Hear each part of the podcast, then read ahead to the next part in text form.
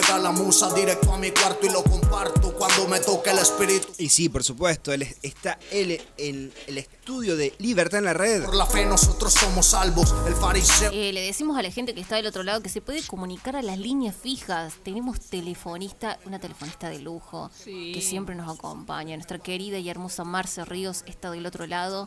Y también tenemos aquí en la mesa de trabajo a nuestro queridísimo maestro. Muy buenas noches, Dios les bendiga a todos.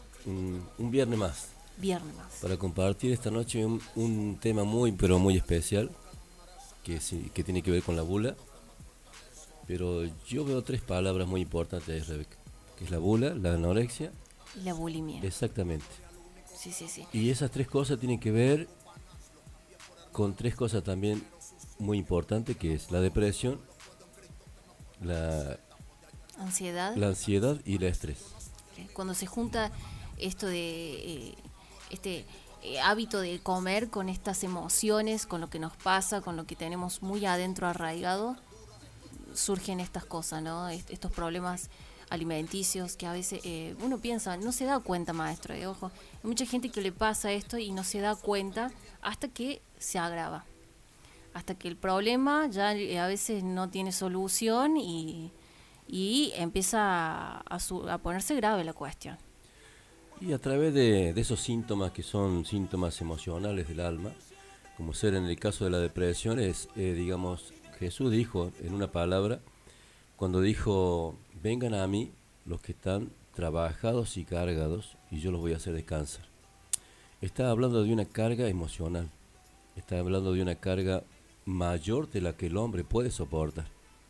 Por eso Jesús cuando le dijo, eh, vengan a mí que yo lo voy a hacer descansar, porque ligera es mi carga, dice. Amén. Sé que la carga que el Señor nos pone no es una carga para destruir a una persona, sino una carga que, eh, como una responsabilidad. Y la responsabilidad que el Señor nos pone es justamente eh, el buscar a Dios. Así como lo buscó Él, dice que cuando Jesús estaba en la tierra en los días de su carne, se presentaba ante Dios con ruego, con súplica, con clamor y aún con lágrimas. Yo creo que esa es la parte nuestra que tenemos que buscar y ese, esa es la carga que Dios nos pone a nosotros, solamente eso. ¿Y por qué? Porque cuando buscamos al Señor, el Señor dijo esto en su palabra. Mi paz os dejo, mi paz os doy, no se turbe vuestro corazón y tengan miedo. Cuando hay una turbación, cuando hay miedo, hay un, es como hay un peso muy fuerte emocional a través del miedo y esa es la puerta que se abre para muchos, eh, muchas emociones también eh, que son eh, dañinas, destructivas para el ser humano. Por eso quiero comenzar leyendo una palabra para el que está del otro lado y está en, en Tercera de Juan, capítulo, en tiene un solo capítulo, en versículo 2.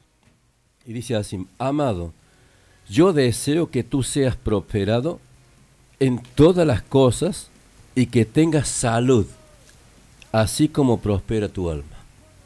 O sea que acá yo lo veo que esto, eh, la salud nuestra, en este caso depende de la condición en la que está el alma siempre hemos dicho y decimos lo que representa el alma. El alma eh, tiene que ver con las emociones, el corazón, tiene que ver con la mente, la inteligencia y la voluntad. Entonces cuando nuestra alma eh, está siendo dañada, supongamos por la depresión, cargas mayores de las que podamos soportar, eh, cosas que han pasado en nuestra vida, en el pasado, cosas muy fuertes que han causado eh, un daño emocional muy grande, eh, un daño mental de pensamientos muy grande, y eso es como que va calando de a poquito y va entrando de a poquito en el alma, dañándola. ¿Y la persona qué hace? Y la persona cuando es herida, cuando es maltratada, cuando es abusada, cuando han pasado cosas terribles en su vida, cuando es abandonada, cuando es rechazada, ¿qué hace? Empieza a buscar una salida. O mejor dicho, una salida, no, un escondite. Es como que quiero esconderme de todo. Quiero, quiero que nadie me vea como soy, que nadie me vea llorando, que nadie me vea sufriendo, que nadie me vea de esta, manera. Y, empieza a buscar eh, en el alcohol, en el, cigarrillo, en, la droga, también, eh, y ahí también entra esto que se llama el bula, que personas que comen, comen, comen, comen, comen, comen, pero la bula no es simplemente la comida en sí. La bula quiere, tiene, tiene que ver con los excesos de muchas cosas. El deseo desmedido de Desmedido de muchas cosas. De comprar, de consumir, de ver, de, Entonces hay gente, hay hermanos que, o hay gente que tiene la bula, digamos, de la comida. Hay otro que no, que tiene la bula de otra cosa.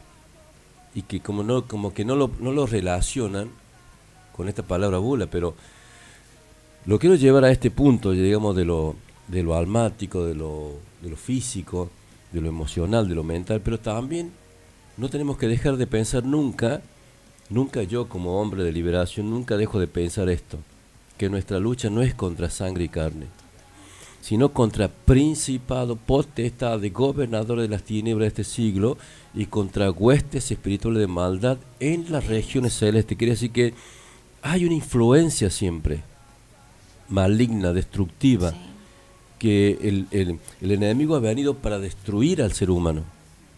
Porque sabe el enemigo que el ser humano fue creado por Dios de una forma muy especial. Dios no lo, no lo creó al hombre simplemente porque, bueno, estabas eh, como que, bueno, estoy aburrido, lo voy a crear al hombre. No, Dios lo creó al hombre con un propósito. Primero lo creó al hombre, dice que lo creó a la imagen de aquel que había de venir. O sea que ya lo creó al hombre pensando en el, en el verbo que se hizo carne. Lo hizo pensando en aquel verbo que se iba a hacer carne y que iba a venir la tierra.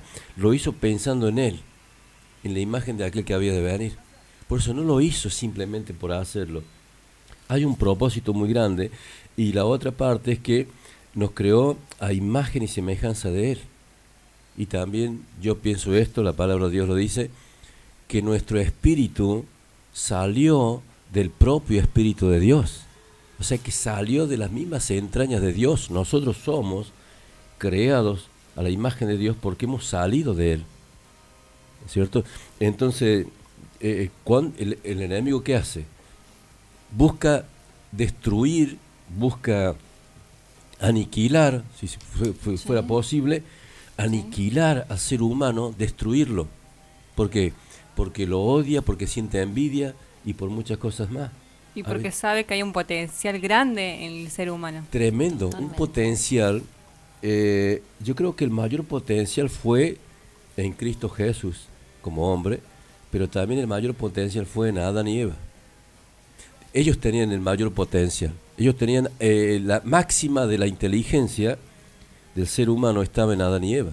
Ahí está el máximo del potencial pasaron los años, pasaron el tiempo y vemos que el ser humano puede estar gastando o utilizando un 30%, un 35% de la capacidad intelectual inteligente y cuánto le falta para alcanzar el mayor potencial que el 100%. Así que le falta muchísimo.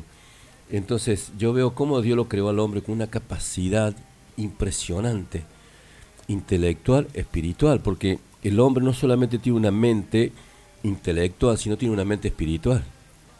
La mente intelectual es la que el hombre puede crear las computadoras que hay hoy, los autos que hay hoy, los aviones, todo eso, la tecnología que hay hoy y la ciencia y muchas cosas más, el hombre con esa inteligencia natural que Dios le ha dado, puede hacer todo eso.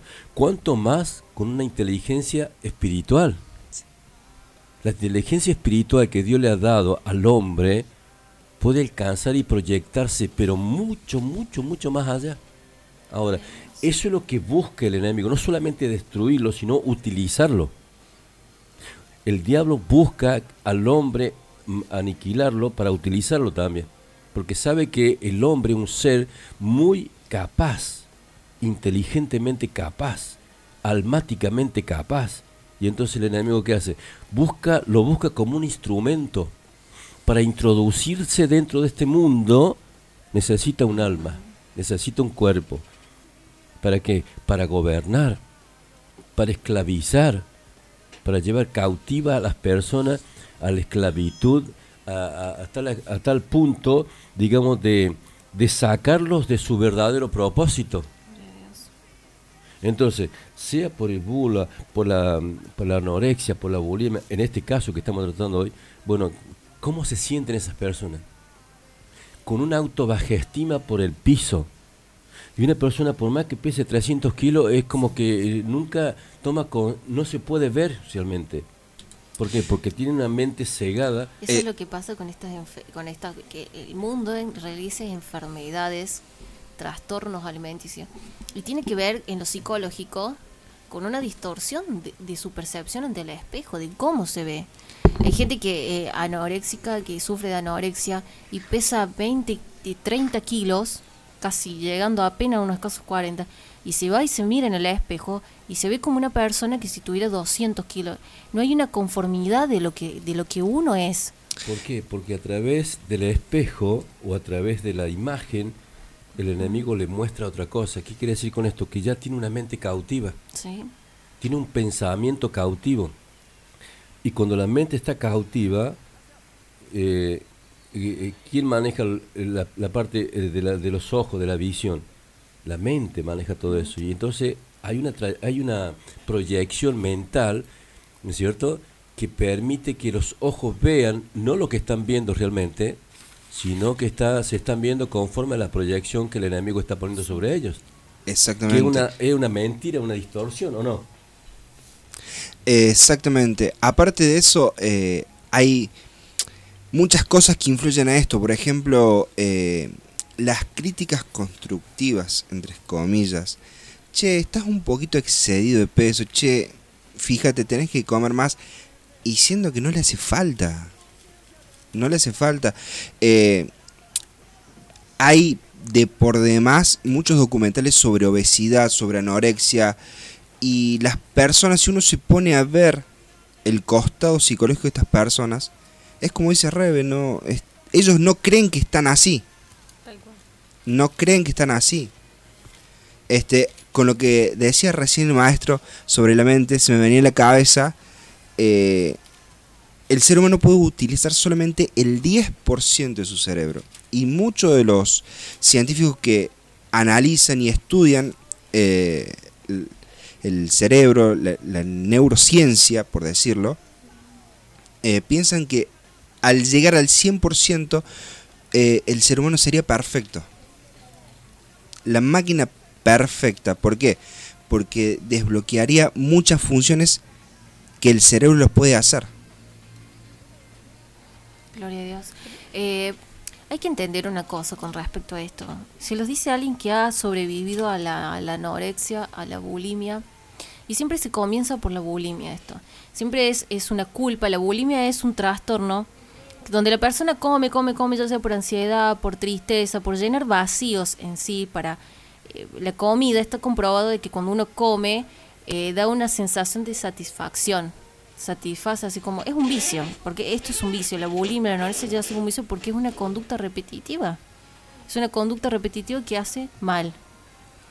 Y cuando uno come, come, come, come, come, come, le da, genera culpa y, pr- y provoca el vómito. Le- le- para la gente que no sabe lo que es la bulimia, es eso, comer, comer, comer, comer, provocar el vómito o tomar laxantes para purgarse lo que uno ha comido por miedo a engordar. La anorexia es cuando ya no come nada, cuando ya empieza a contar las calorías, cuando ya no quiere ni, ni tomar un vaso de agua. Y hay muchas personas que se han autodenominado alérgico a las calorías, que ni siquiera tocan comida. Y esto, esto se ha visto, esto es comprobable, no es, no es que le estoy contando algo de otro mundo, es real, esto pasa y aún en el cuerpo de Cristo. A eso sumarle de que mucha gente deja de comer carne, se vuelve vegano, vegetariano, eh, por eso, por tener miedo a ingerir grasas, siendo que grasas animales, el cuerpo está diseñado para que para administrar grasas animales, proteínas y procesarlas. Eh, una persona vegetariana o vegana tiene muchas falencias. El cuerpo empieza a pasar factura, ¿por qué? Porque algo le falta y es la proteína animal. Esto no tiene nada que ver con lo que uno cree, tal vez uno ama mucho los animales, está totalmente respetable. El tema es cuando ya esto empieza a afectar a la salud y ya empieza a haber una distorsión de lo que uno ve.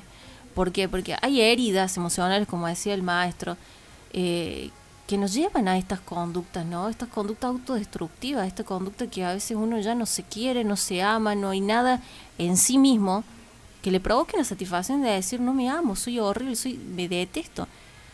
Personalmente le voy a contar mi testimonio. Cuando yo era muy niña, sufría abuso y crecí reprimiendo esto, no contándoselo a nadie.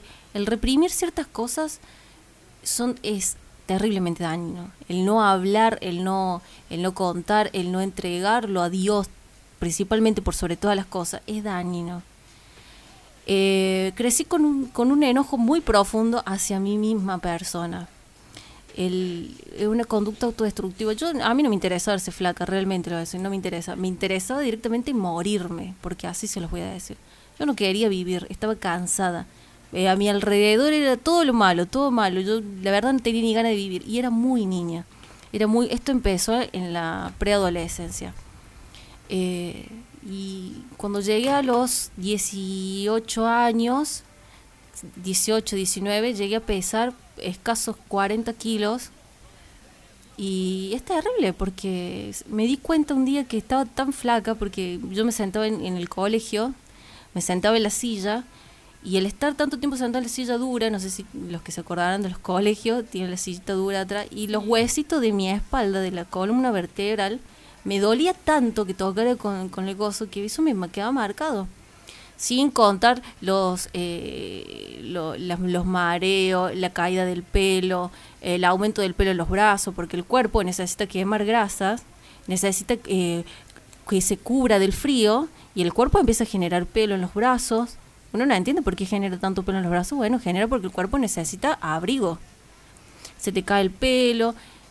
Directamente mi periodo ni me venía porque tenía una anemia terrible que me consumía cuando y yo era yo ya venía a la iglesia ¿eh? yo ya conocía a Dios entre comillas porque había escuchado de Dios porque mi familia Dios había hecho algo pero yo no le entregaba mi vida a Dios yo no le entregaba lo que había en el fondo de mi corazón a Dios yo eso que tenía ahí oculto yo lo guardaba para mí porque mm, primeramente me, daba terror el miedo me paralizaba y segundo no quería herir a nadie y tercero, no quería que nadie supiera lo que me había pasado porque yo no quería que nadie me tuviera lástima. Porque eso pensaba, yo no quería que nadie me tuviera lástima.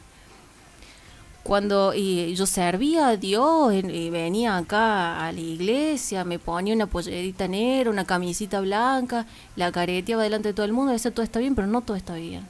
No estaba nada bien. Mi interior no estaba bien. Yo estaba, sinceramente estaba muriendo, porque si Dios no hubiese hecho algo en mi vida en ese momento, yo no sé si la estaría contando acá atrás del micrófono. Yo no sé si estaría acá hablándoles de esto. Cuando llegó ese momento, eh, está tan, tan flaca, tan flaca, tan flaca, tan flaca que eh, em, empecé a entender de que había algo que hacer en mi vida. Y bueno, y yo ya estaba de novia con quien hoy es mi marido, que la verdad le doy gracias a Dios por, porque mismo en esta parte, él me ayudó muchísimo en esto y llegó un momento en que quedé embarazada a los 19 años, sin mi periodo, sin nada. Por eso digo que mi hija es, el, el sentido de mi hija hoy es haberme, Dios utilizó a mi hija para salvar mi vida, esa es la realidad. Y cuando quedé embarazada, mi vida totalmente cambió, porque entendí que Dios de alguna forma u otra estaba reteniendo mi vida en este lugar.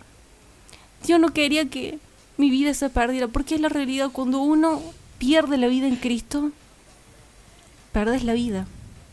Y así se los digo a la gente que está al otro lado. Esto tiene que ver con lo que te pasó, con lo que te hirió y con lo que hoy estamos, eh, esto es lo de la globalización, el, cómo es lo otro, eh, por qué ella es así, yo no soy así, con lo que me dijeron, con lo que te lastimaron. Dios tiene un propósito para tu vida, así como lo tiene para la mía. Somos únicos e irrepetibles, como dice el maestro, como las huellas digitales, y nadie va a hacer lo que Dios tiene para tu vida porque eso que Dios te lo dio, te lo dio a vos y a nadie más. Por eso yo le quiero decir a la gente que está del otro lado, que empiece a abrir su corazón a Dios, que si se van a rendir, no se rindan ante, ante estas, estas terribles cosas que nos pasan hoy en día, ante el dolor, ante la bulimia, ante la anorexia, no se rindan. No se rindan ante el dolor del pasado, de la niñez. Empiecen a buscar que hay algo que Dios tiene para tu vida, pero no lo estás viendo. No lo estás viendo porque no, le, no sé si no quieres abrir la puerta o te duele. Que el proceso es doloroso, pero es necesario. Es necesario que Dios entre a tu vida y te sane. Oye, un programa muy especial, Lucas. Y Rebeca es la, parte principal de este programa porque es la persona que lo vivió. Personalmente vivió todo eso que le está diciendo a usted de otro lado. Y, y queremos que la persona que está viviendo estos problemas, que lo pueda decir, porque dice la palabra, dice la palabra que el que encubre su pecado no prosperará, más el que lo confiesa y se aparta alcanzará misericordia. Pero que, aquí el, enemigo es un especialista en ocultar. ¿Sabe por qué? Porque él trabaja sobre lo oculto.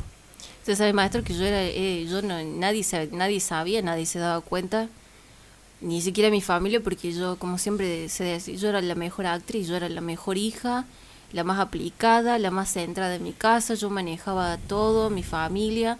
Eh, no, siempre buenas notas, nunca rebelde, a pesar de todo lo que me había pasado. Venía, servía acá en la iglesia, pero nadie sabía lo que pasaba de las puertas de mi pieza para adentro. Nadie sabía, porque se conformaban con ver esta Rebeca que, eh, eh, no, está bien, va al colegio, es re inteligente, re buenas notas, banderada, escolta, los mejores diplomas, pero había otra cosa. Como el, el encubrir, el esconder y aún automentirnos, porque nos auto boicoteamos. Sí, sí. Por eso es muy importante confesar lo que nos pasa, ¿no? Porque eh, dice la Biblia que tenemos que orar, amar, cuidarnos unos a otros. Y, yo le voy a contar algo que me pasó a mí, cuando yo tenía 16 años, 17 años. Eh, eh, en el caso mío fue un dolor muy grande que yo sentía por la ausencia de mi madre, cuando ella se fue y nos dejó, bueno eh, fue un tanto el dolor ese, tanto, tanto el dolor, el, odio, una, una, mezcla de muchas cosas. Y que ahí yo empecé a, a tomar, a fumar, pero en forma así, bula, ¿viste? de forma desmedida. Eh, yo tenía los dedos marrones, totalmente marrones por el cigarrillo. Y si no tenía cigarrillo del que fuera, digamos, eh, yo pagaba y prendí el otro, pagaba y prendí el otro, pagaba y prendí, tomaba, tomaba, tomaba, tomaba, tomaba, hasta que me encontraban tirado en cualquier lado. Eso me llevó a mí, ¿por qué? Porque yo no quería vivir. Yo no quería vivir, no, no tenía interés de vivir, no, no me interesaba vivir. Eh, y eso me llevó a, como dice Rebeca, a tal punto de que eh, llegué a pesar casi más de 40 kilos. O sea, y eh, qué sé yo, me miraba al espejo menos que me quedaría todavía, porque te imaginé, era, como un muerto. Eso me, me, ahora me trae recordación todo esto. Era un muerto. Y, después cuando mi papá me fue a buscar a un lugar, a una villa, que la villa ya no, no existía más porque la habían sacado, y yo quedé ahí viviendo con una gente, ahí así mal también. Y cuando mi papá me fue a buscar, yo estaba casi prácticamente desahuciado. Me llevó a mí, me acuerdo, al tránsito Cáceres de Allende, y tenía tuberculosis, me había agarrado tuberculosis. Tenía unos huecos en los pulmones así tremendo.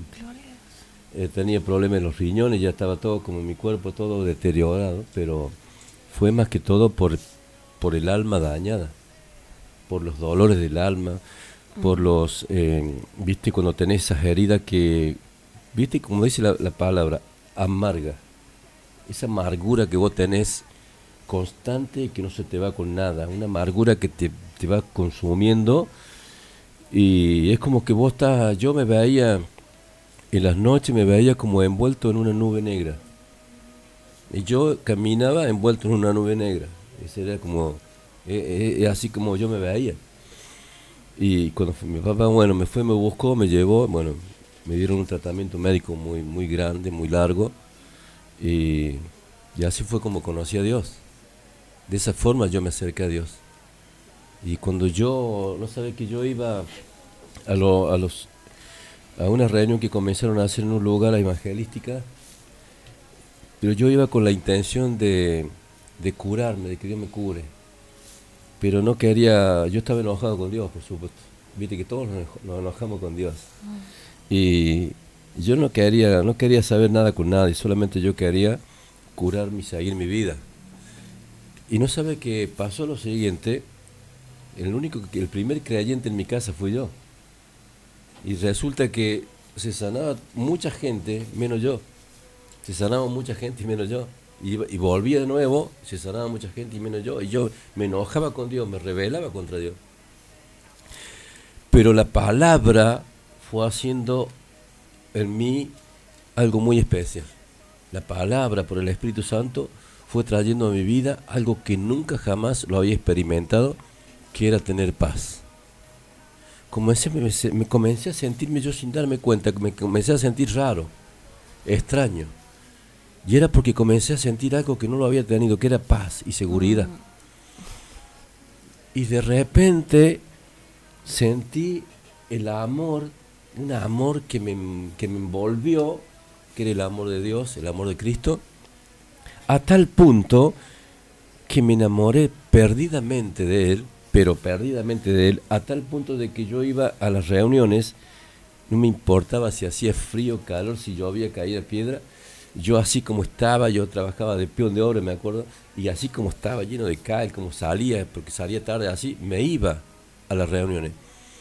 Y atravesaba como dos o tres campos en aquel tiempo, que no, era, no, no había barrio, para llegar a ese lugar, y yo sentí en ese lugar, porque en ese lugar sentía paz. Y cuando yo me enamoré perdidamente de él, sucedió algo. Cuando yo venía por la mitad del camino, en, esa noche oscura, digamos, del campo ese, venía siempre hablando con yo. Y sin darme cuenta, eh, empecé a hablar en, en lenguas. No, sa- no sabía lo que era eso, porque nadie hablaba de eso. Yo empecé a hablar en lengua, así que yo me sentí, me sentí asustado porque digo, ¿qué me pasa? ¿Qué me está pasando? Decía, era porque eh, era el Espíritu Santo, que me había bautizado el Espíritu Santo antes de haberme bautizado por las aguas. Mire lo que pasó. Y una de esas noches, ¿sabe qué me dijo Dios, Rebeca? En esa buena, en esa buena relación que teníamos, me dice, tenés que perdonar a tu madre. Así, con esa voz audible, me dijo, tenés que perdonar a tu madre. Y como yo lo amaba tanto a Dios y no quería que por ninguna, de ninguna cosa Él se ofendiera, yo no quería hacer nada que Él se ofendiera, por eso yo dejé de tomar, dejé de fumar, dejé todo, absolutamente todo. Y esa misma noche me fui caminando hasta el Marqués de Sobremonte y golpeé la puerta de la casa de mi madre. Cuando ella abrió la puerta me vio, casi se muere porque yo la sabía encontrar en la casa de mi abuela, en algún pariente, y ella se arrodillaba llorando, pidiendo perdón, y yo no la perdonaba. Y es más, me salía y me iba. Y entonces, eh, cuando ella me vio, obvio, se sintió sorprendida porque yo fui a la casa.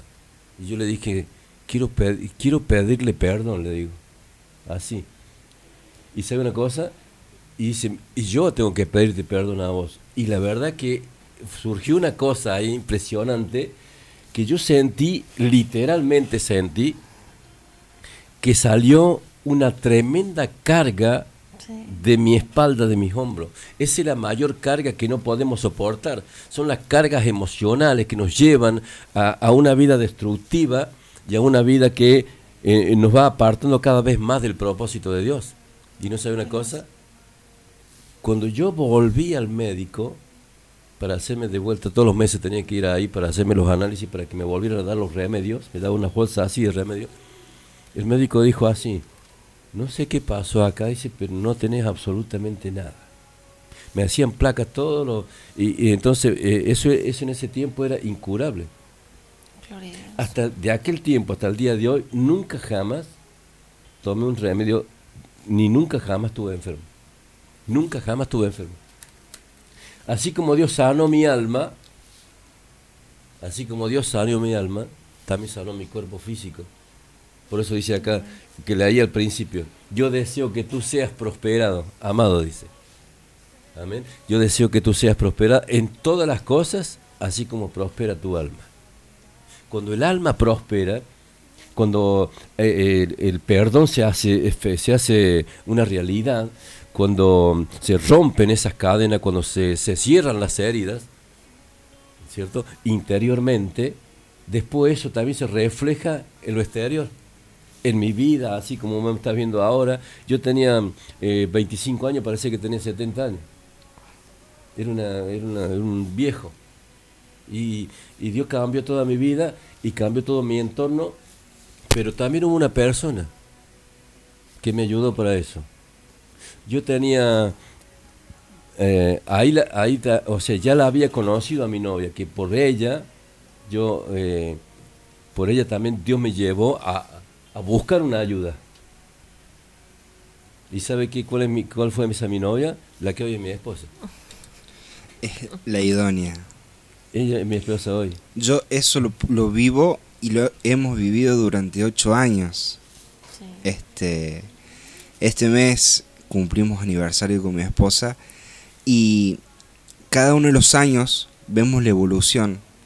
Pero ¿cuál evolución? Cuando decidimos confiar en Dios, cuando decidimos dejar todo en manos de Él y que Él haga, pero por sobre todas las cosas, cuando decidimos abrir nuestro corazón.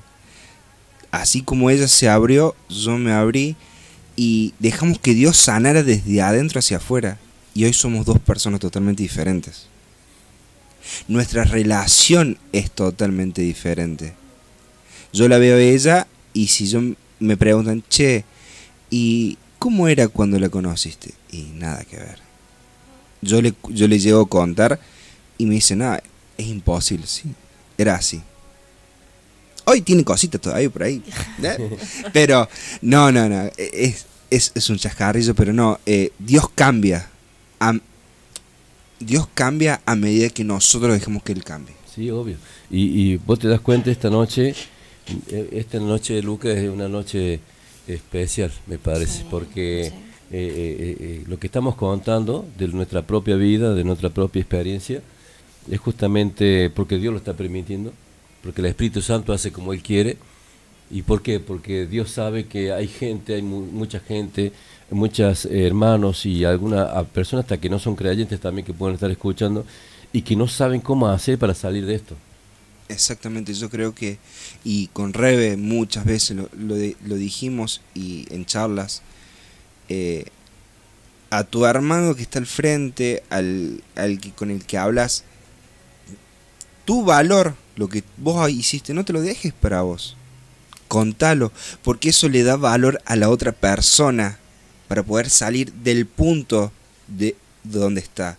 Capaz que tu testimonio, tu, tu vida, lo que, lo que pasaste, influye el punto de quiebre de el que es hoy tu hermano, de quien hoy es tu amigo, tu pareja, tu hermana, tu hijo, tu nieto, sea quien sea, tu vivencia es el punto de quiebre de esa persona. Es donde Dios eh, va a empezar a obrar, a restaurar. Pero si te quedas callado, jamás vas a poder, jamás esa persona va a poder capaz encontrar esa se me fue la, de la palabra de la boca. Por más que lo veamos en la iglesia o que aparente ser como yo, yo era una persona, muy, o sea, a mí me veían, yo andaba siempre serio, yo era fuerte para todo el mundo, siempre había puesto una barra, pero por dentro uno está destruido. Por más que uno venga acá dentro de la iglesia, la procesión es por dentro. No importa. Si nosotros tenemos el amor de Dios, ese amor que sobrepasa todo entendimiento, ese amor, no va a hacer ni falta que le digamos nada, con una mirada, con un abrazo de amor, de aliento, ese hermano puede salir adelante, esa persona, cualquiera que esté del otro lado, ese jovencito, es- esa joven. Pero mirar más allá, salir de, de esa zona de confort, de, de ese tupper, como siempre digo yo, ese tupper que por ahí eh, miramos hasta nuestra nariz y pensamos que nuestra realidad es la única. Gente del otro lado, hay que romper estructuras. Exactamente. Hay que romper con cosas que son tabúes a veces, como que no se hablan, como que no se tocan, como que esto no pasó en mi familia, esto no pasó en mi casa, esto no pasó en la iglesia. En el mundo se habla de que hoy es tabú, esto es Tal tabú, cual. hay que romper tabúes. Acá en el cuerpo de Cristo hay tabúes, hay cosas que no se hablan, hay vivencias de las cuales no pareciera que no se quiere hablar. hay que empezar a hablar y hay que romper con la estructura, hay que romper el molde para que Dios obre. Porque no se, yo siempre digo esto, que no, no, no callen lo que a uno le pasa por dentro. Se los dice alguien que después de 20 años, después de, de 20 años de dolor, de sufrimiento, de, de casi morirse, porque es la realidad, yo les puedo decir que a mí Dios me, me arrebató muchas veces de la muerte. Y, soy y estoy acá por pura gracia de Dios, porque es real, por pura gracia, por amor. Yo veo a mi hija y veo el amor de Dios, siempre lo digo. Yo veo a mi hija y veo el, amor de Dios, el propósito de Dios. Y eso es lo que a uno lo mueve estar acá hoy hablando. Si hubiese sido por mí, yo ni estaría contándole esto. Ni estaría contándole que llegué a pesar casi 40 kilos, que, que los huesitos me dolían cuando apoyaba la, la, pared, en, mi espalda en, en la silla, que se me caía el pelo, que eh, no, ni- no me venía eh, mi periodo. Pero sí se puede salir. Y Dios después de un abuso, después de una anorexia, después de una bulimia, después de una presión, después de un ataque de pánico, Dios puede hacerte, puede darte una familia, te puede dar...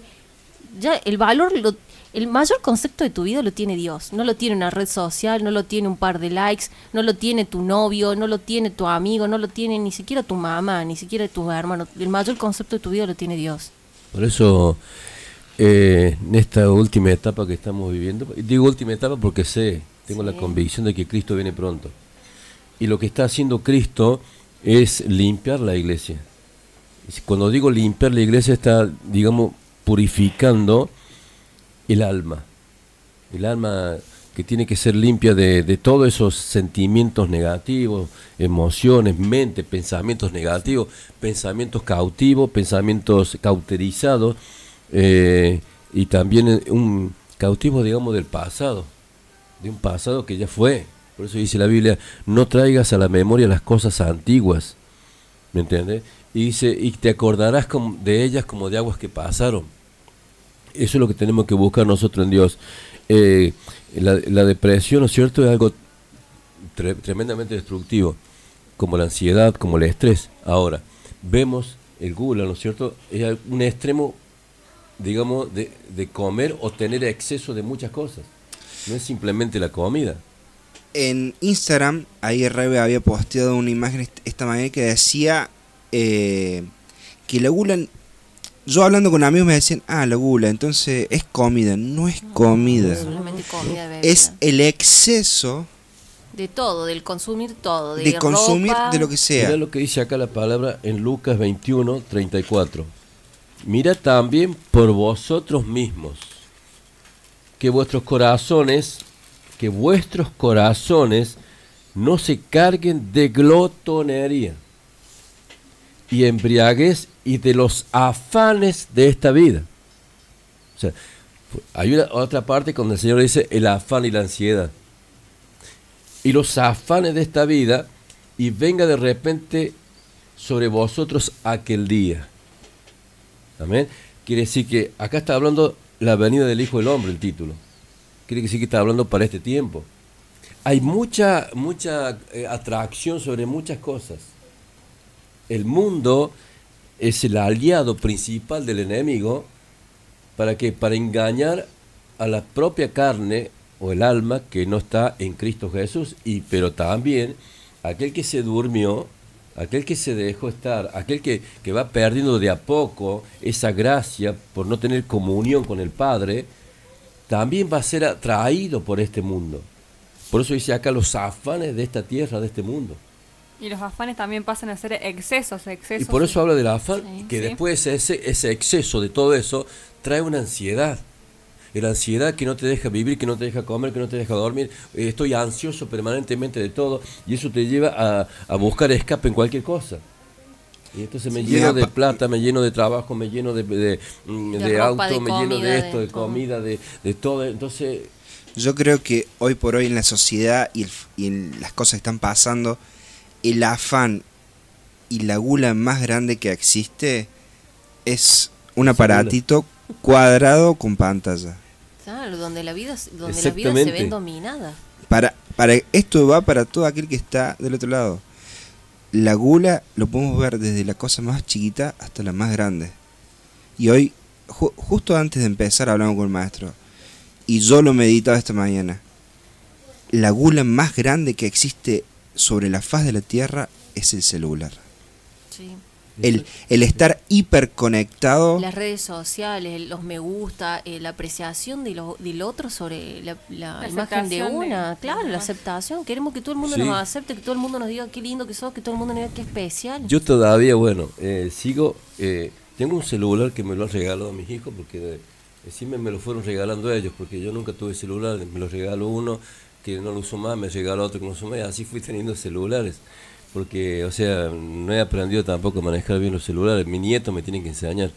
Eh, y no tengo, o sea, no, no digo que sea bueno, porque estoy a la, a la antigua, ¿me entiendes? No tengo Facebook, no tengo... Pero Y es como que me, me, me quedé en el, me quedé en el tiempo, pero, pero hay mucha gente que ya se va a otro extremo. yo creo que los dos extremos son Claro, malos. los dos extremos son malos porque queda de, desenchufado de todo también. Los dos extremos. El extremo de estar hiperconectado a, a no estar conectado tiene su, su lado malo cada uno. Claro. Porque al no estar conectado no sabes Claro. qué es lo que Al- está pasando. no lo usamos como herramienta para predicar, o sea, si tengo un teléfono, Jesucristo te ama, eh, mandando imágenes, dar testimonio. Yo siempre digo, Sí. tu testimonio es la mejor, es la mejor predica que puedes hacer. Así se gana tu testimonio. Yo mira, no, pero yo no tengo la gran cuestión, no me drogué, no importa. Así pero el toque del Espíritu Santo en tu vida, Así dijo Jesús, Rebeca. Y recibirán poder cuando venga sobre ustedes el Espíritu Santo y me serán testigos. Sí. Ese testigo es el testimonio. Inspirado por el Espíritu Santo para llegar a esa persona que está esperando. Está esperando que alguien le diga o le cuente de una experiencia que vivió que fue mala, pero que salió. ¿Cierto? Por eso la persona que es gula puede pesar 300 kilos, pero hay esperanza. Siempre hay esperanza en Cristo Obvio. Jesús. Dios puede hacer milagros tremendos, como también el otro extremo que es la persona anoréxica que pesa 40 kilos, 35 kilos. Y después está el medio que creemos que es normal. Que parece la, una es la persona. bulimia, es la gente que come, come, come, después le da un ataque de culpa y quiere, por mediante laxante o, o vomitar, eliminar todo lo que hizo. Estamos hablando de trastornos alimenticios. Para todo aquel. eh, esto va más para que se liberen y para los padres abran sus ojos. Contención, Fíjense en mucha contención, mucha contención. mucho amor. eh, por ahí parece que no, él es así retraído, no, ella se encierra así, no, ella está muy... No, no, El amor sobre todo, porque el amor todo lo puede. El amor cubre multitud de pecados, dice. A veces no hace falta la gran palabra ni el gran reto. Mire lo que dice acá en 1 Corintios 3:16.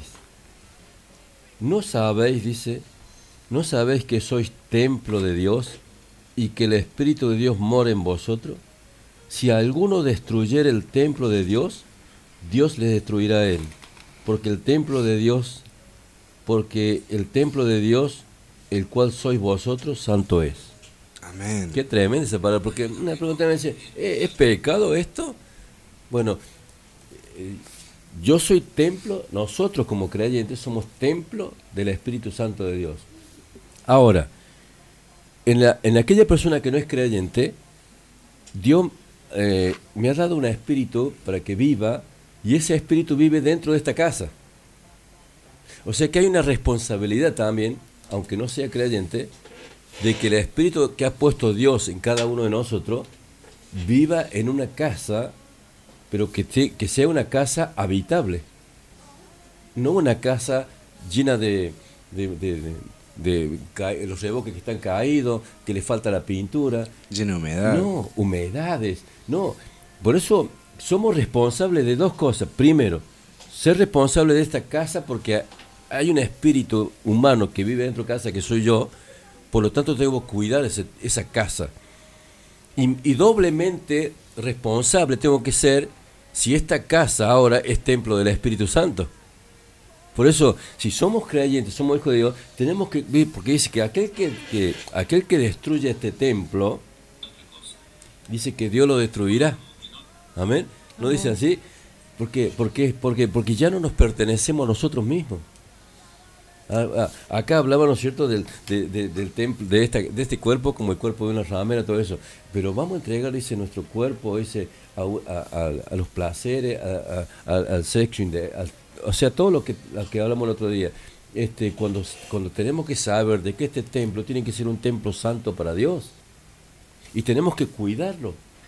Por eso, hay dos cosas. Eh, hablamos de los, de los problemas emocionales, mentales, pero también tiene que ver también mucho, con, por eso tiene que ver también con el dominio propio, de, de, de poder ser buenos administradores de nosotros mismos. Dominio propio quiere decir que sé hasta dónde como, sé hasta dónde bebo, sé hasta dónde... O sea, tengo que tener un equilibrio de las cosas que estoy haciendo.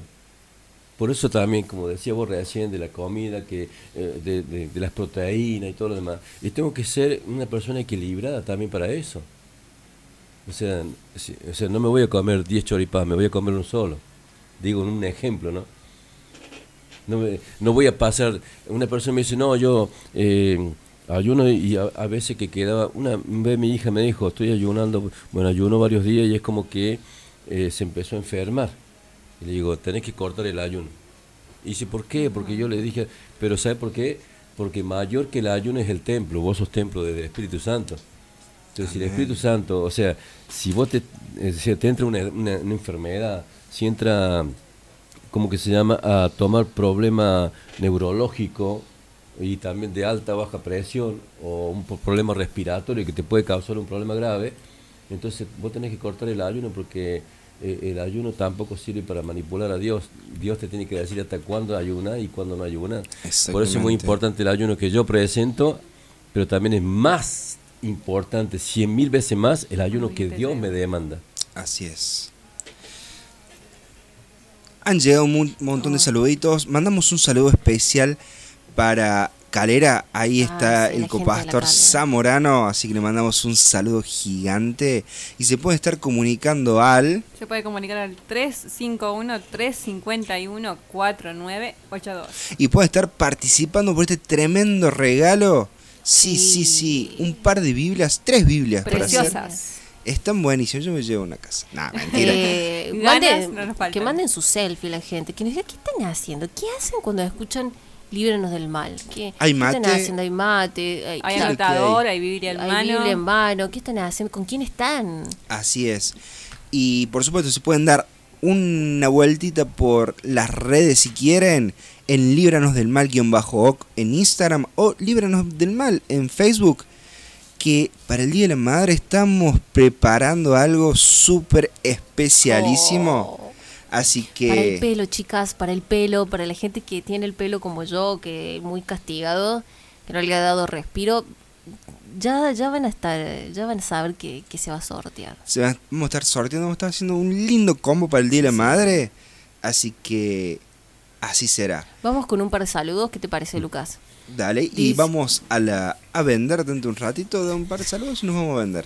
Eh, Romina Lunas está participando, eh, muchos saluditos Romina Luna. Eh, María Barrientos, que manda su pedido de oración.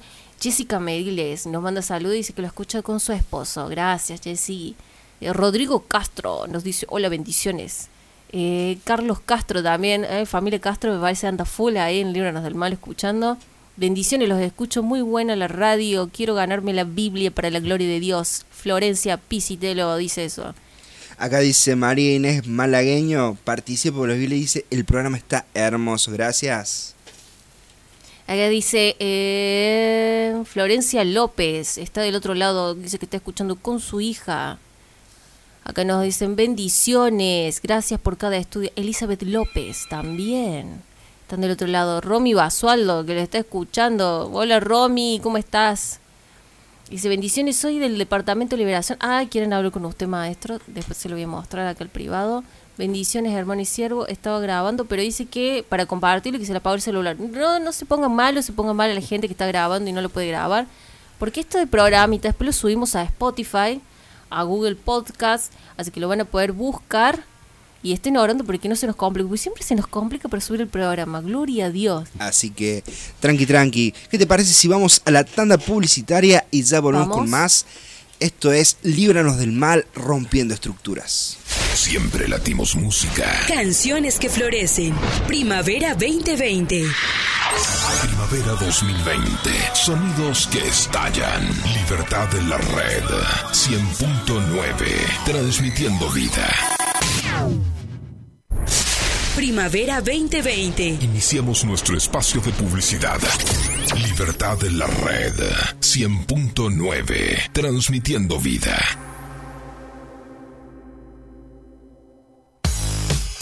Ahora no solo nos podés escuchar, sino que también ya nos podés ver en nuestro canal de televisión digital libertadenlared.com. Contenido que da vida. No te pierdas la transmisión en HD y sin cortes de un mensaje al corazón por nuestro nuevo canal de TV. Búscanos en libertadenlared.com barra TV y mira la programación. Libertad en la Red, una nueva manera de sentir, escuchar y transformarse.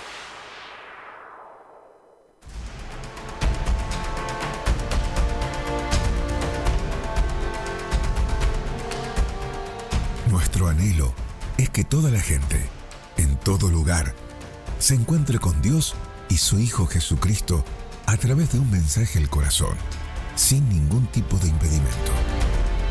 Para esto servimos a las personas y lo hacemos por medio de la evangelización con nuestros colaboradores y en el deporte y a través de la educación, en nuestro colegio, nuestro instituto bíblico y exaltando la palabra de Dios con incontable áreas de servicio.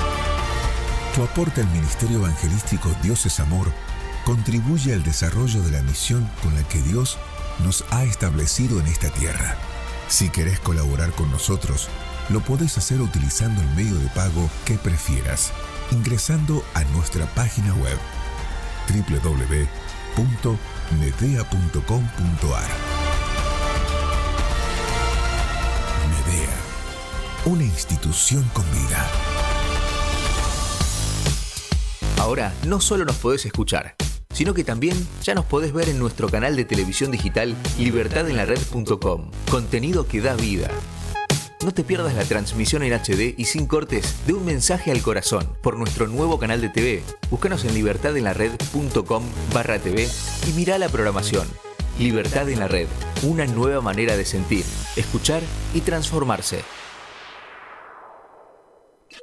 ¿Qué efectos tuvo en la economía el propio Trump, el presidente de Estados Unidos? Hay una desaceleración muy fuerte. Que la de- pandemia no te apague. El momento de incrementar tus ventas es ahora. Lo único que tenés que hacer es promocionar tu servicio de delivery. ¿No lo tenés? Implementalo ahora, con todas las medidas de seguridad y higiene correspondientes. Ahora bien, ¿cómo haces que se enteren todos? Te comunicas con la radio. Departamento de ventas de la radio Hola. Hacemos tu spot comercial dándole la creatividad que tu producto, marca o empresa necesitan.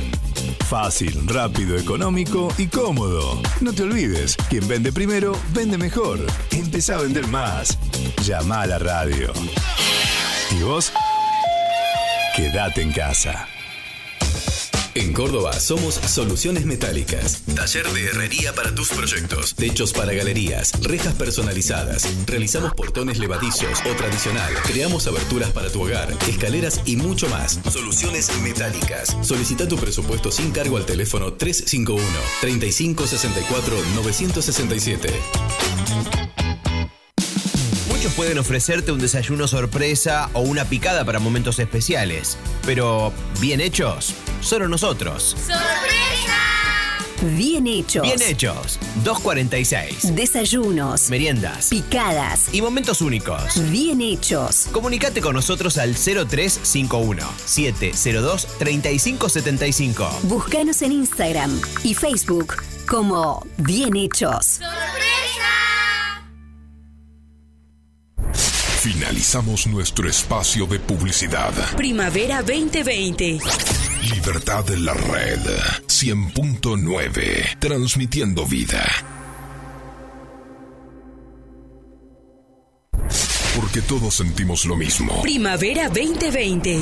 En tu estación. Primavera 2020. Tus canciones siempre junto a vos. Libertad en la red. 100.9. Transmitiendo vida.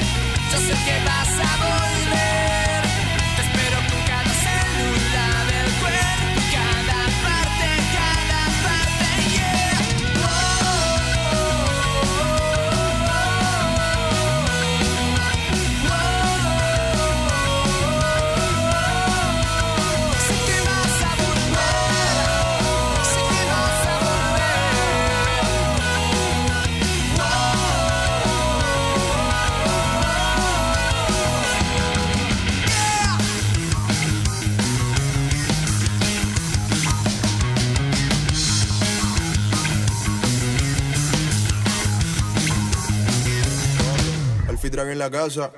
Soy. Soy. Yo soy el apóstol por el siglo XXI. Busca a Dios en oración y ayuno.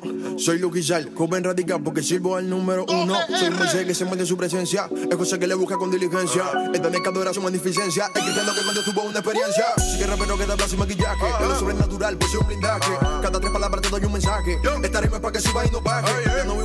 El. El mundo hizo afán, ya no me entiende el lazo. En su mano un vaso. Es un hecho único como en los casos. Soy como Mohamed en el ring. O como Correa batiendo en los astros. Soy rico de cuna. Yo que mi padre, no mi tío ni mi padrastro. Soy delante de su trono. Como perfume de alabastro. Mi GPS está activado. Continúo siguiéndole rastro. Invariable de concepto, eterno, con el maíz de instrumento. Miniso, yo soy así que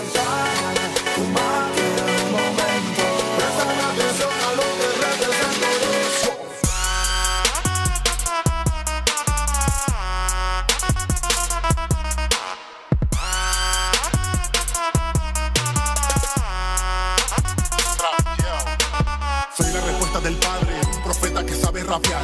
El espíritu está sobre mí, en vez de vara metieron un Pase venga lo que venga, señores, soy hijo de Dios. Un instrumento de avivamiento, con la palabra como cimiento. Soy el vocero lleno de aliento, malos hambrientos, soy alimento. Yo soy real, sobrenatural. La flecha en sentido contrario, soy la bendición que nos para. Yo, yo represento el calvario. Soy el portavoz que a tu alma da rescate. Mis diseños para de esclavitud sacarte. Como de Dios, venido a reclutarte. Busca de Jesús antes de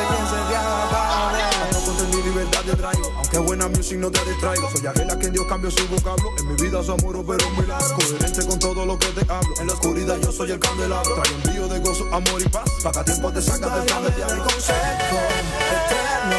Con el de instrumentos.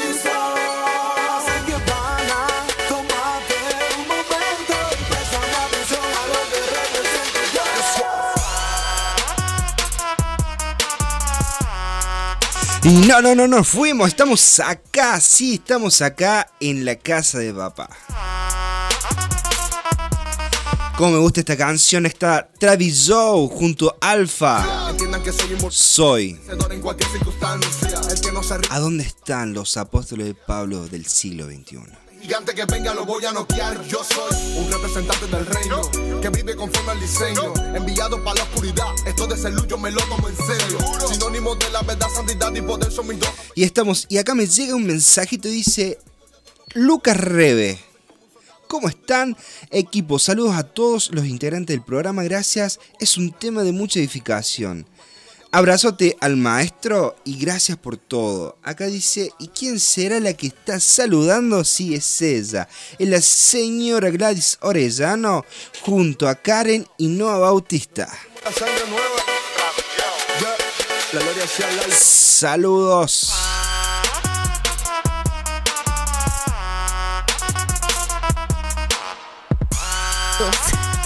No, no estaba, no estaba habilitado. Espere, Diga, diga que no quiere que hable y me callo. Saludos a, Gla- a toda la gente, a Gladys, a toda la gente que está siempre del otro lado dándonos su Una de apoyo. las pocas personas que defendió a, la, a Doña López cuando le dije que era pelotura.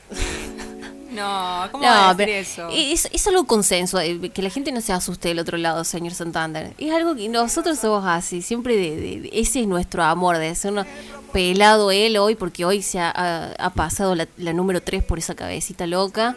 Y nosotros somos así. ¿Qué pasó con el look de Johnny Bravo? Sí, de Happy Feet, algo así, eh, se fue. No, no, ya. Todo cumple su ciclo dentro de este cuerpo, así que. Gracias a la gente que está mandando su selfie. Qué linda selfie que están mandando ahí con la palabra de Dios. Gracias. Milagros Panta presente. Ahí nos manda con sus Biblias, ahí el cuadernito, el marcador. Ay, muchas gracias. De verdad que Es nos casi, llenan. es casi imposible leer todos los mensajes porque es. hizo. Y se llenó. Así que gracias, chicos. Y bueno, se pueden estar siguiendo comunicando al 351-351-4982. Eh, en Instagram, en Facebook, Libranos del Mal, guion bajo. Y vamos a seguir con este hermoso, pero hermoso y tremendo tema que es la gula. Que es la gula. Ahora, yo voy a hacer un- una pregunta. Yo soy muy preguntón, usted sabe, ma- maestro, soy muy preguntón. ¿Está la gula sexual? Sí, también, sí. Acá, mira lo que dice con respecto a eso. Mira, eh, 1 Corintios 6, 17 dice, pero el que se une al Señor, un espíritu es con él. Huid de la fornicación. Cualquier otro pecado que el hombre comete está fuera del cuerpo, mas el que fornica contra su propio cuerpo peca. ¿O ignoráis que vuestro cuerpo es templo del Espíritu Santo, el cual está en vosotros, el cual tenéis de Dios, y que no sois vo- vuestros, porque habéis sido comprado por precio? Glorificad pues a Dios en vuestro cuerpo y en vuestro espíritu, los cuales son de Dios. Amén. No estaba muy equivocado. Quiere decir que todo lo que es exceso, todo, cuando se sale de ese equilibrio, ya ha- hay un peligro. Para el otro lado, exceso. Tenemos tantos excesos en esta vida que puede ser la comida, la bebida, Comprar. un artículo que justamente con, con el maestro hablábamos eh, en el corte.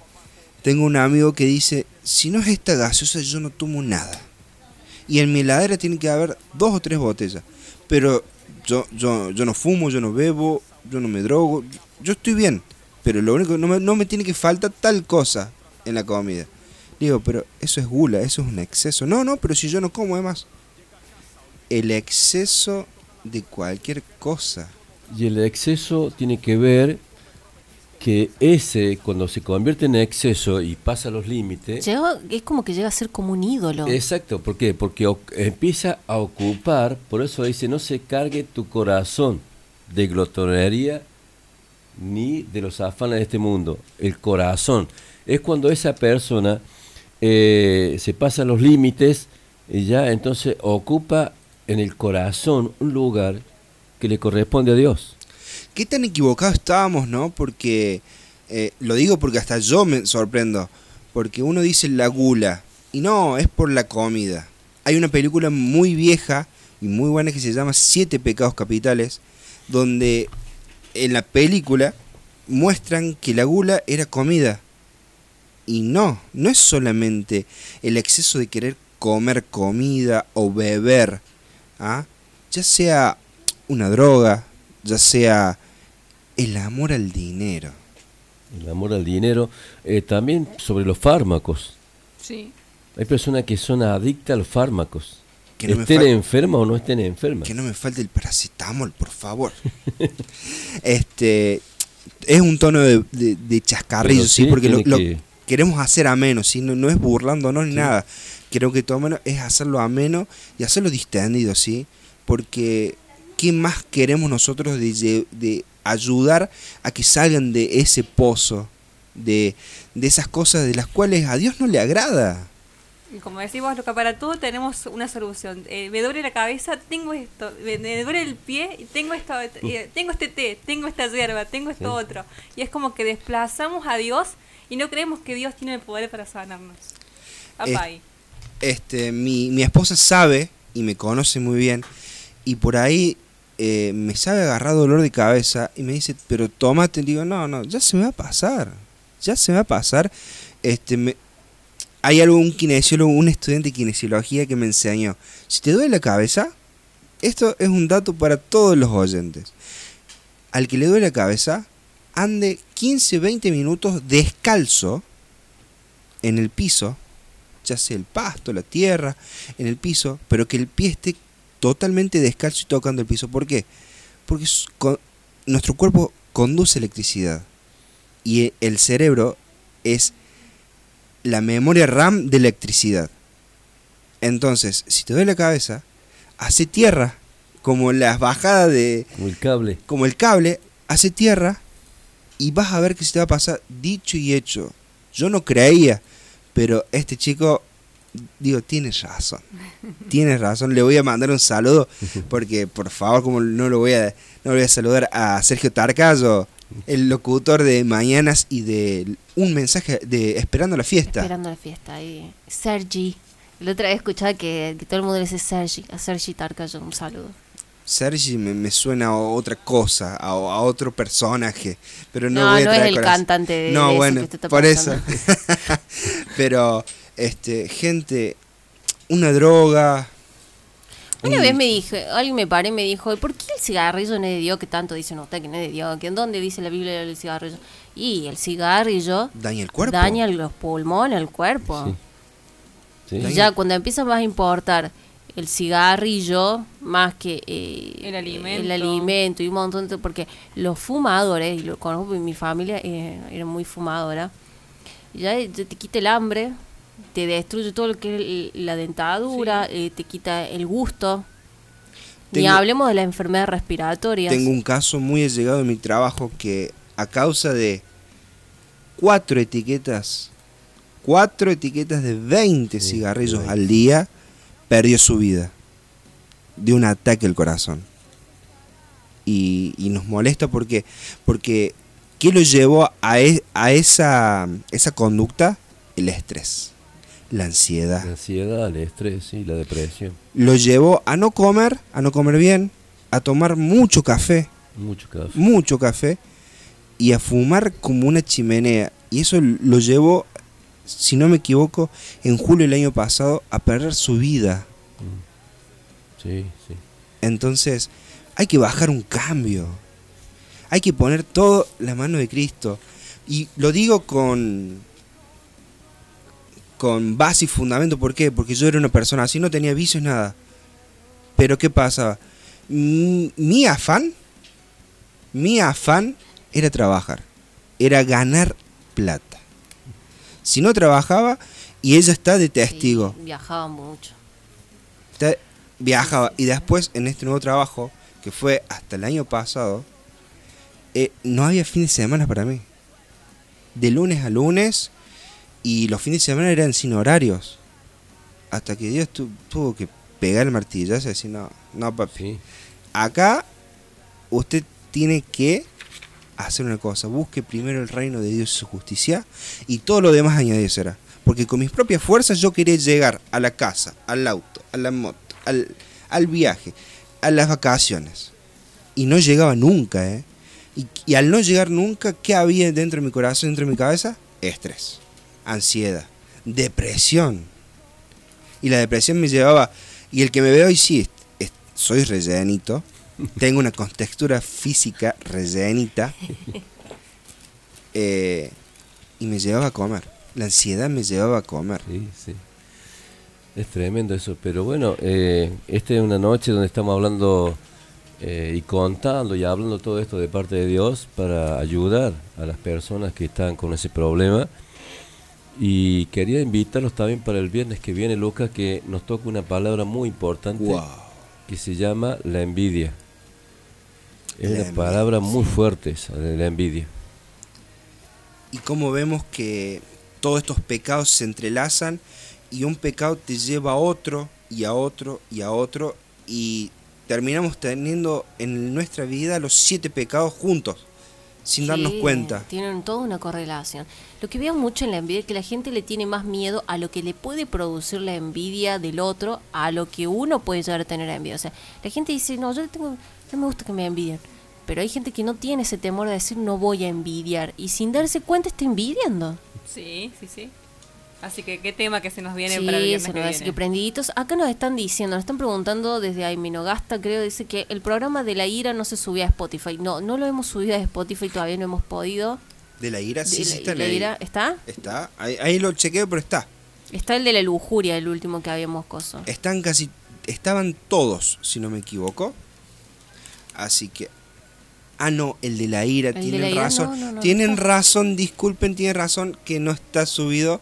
Hemos subido La lujuria. la semana pasada, esta semana todavía no lo hemos subido. Ya los vamos a subir porque necesitamos que tener un buen internet. Pero quédense tranquilos que ya vamos a subir que fue un programón. Es verdad, fue un programón porque Dios libertó muchas vidas y nos enseñó muchísimo sobre lo mal que hace eh, ser una persona enojona. No, no digamos ira, pero enojona. E- Estar todo el tiempo enojado, estar el tiempo, a- a- dice la Biblia, airaos pero no pequéis. Malhumorados. Y no se ponga el sol sobre vuestro enojo. O sea, esa persona que está constantemente enojada, constantemente enojada.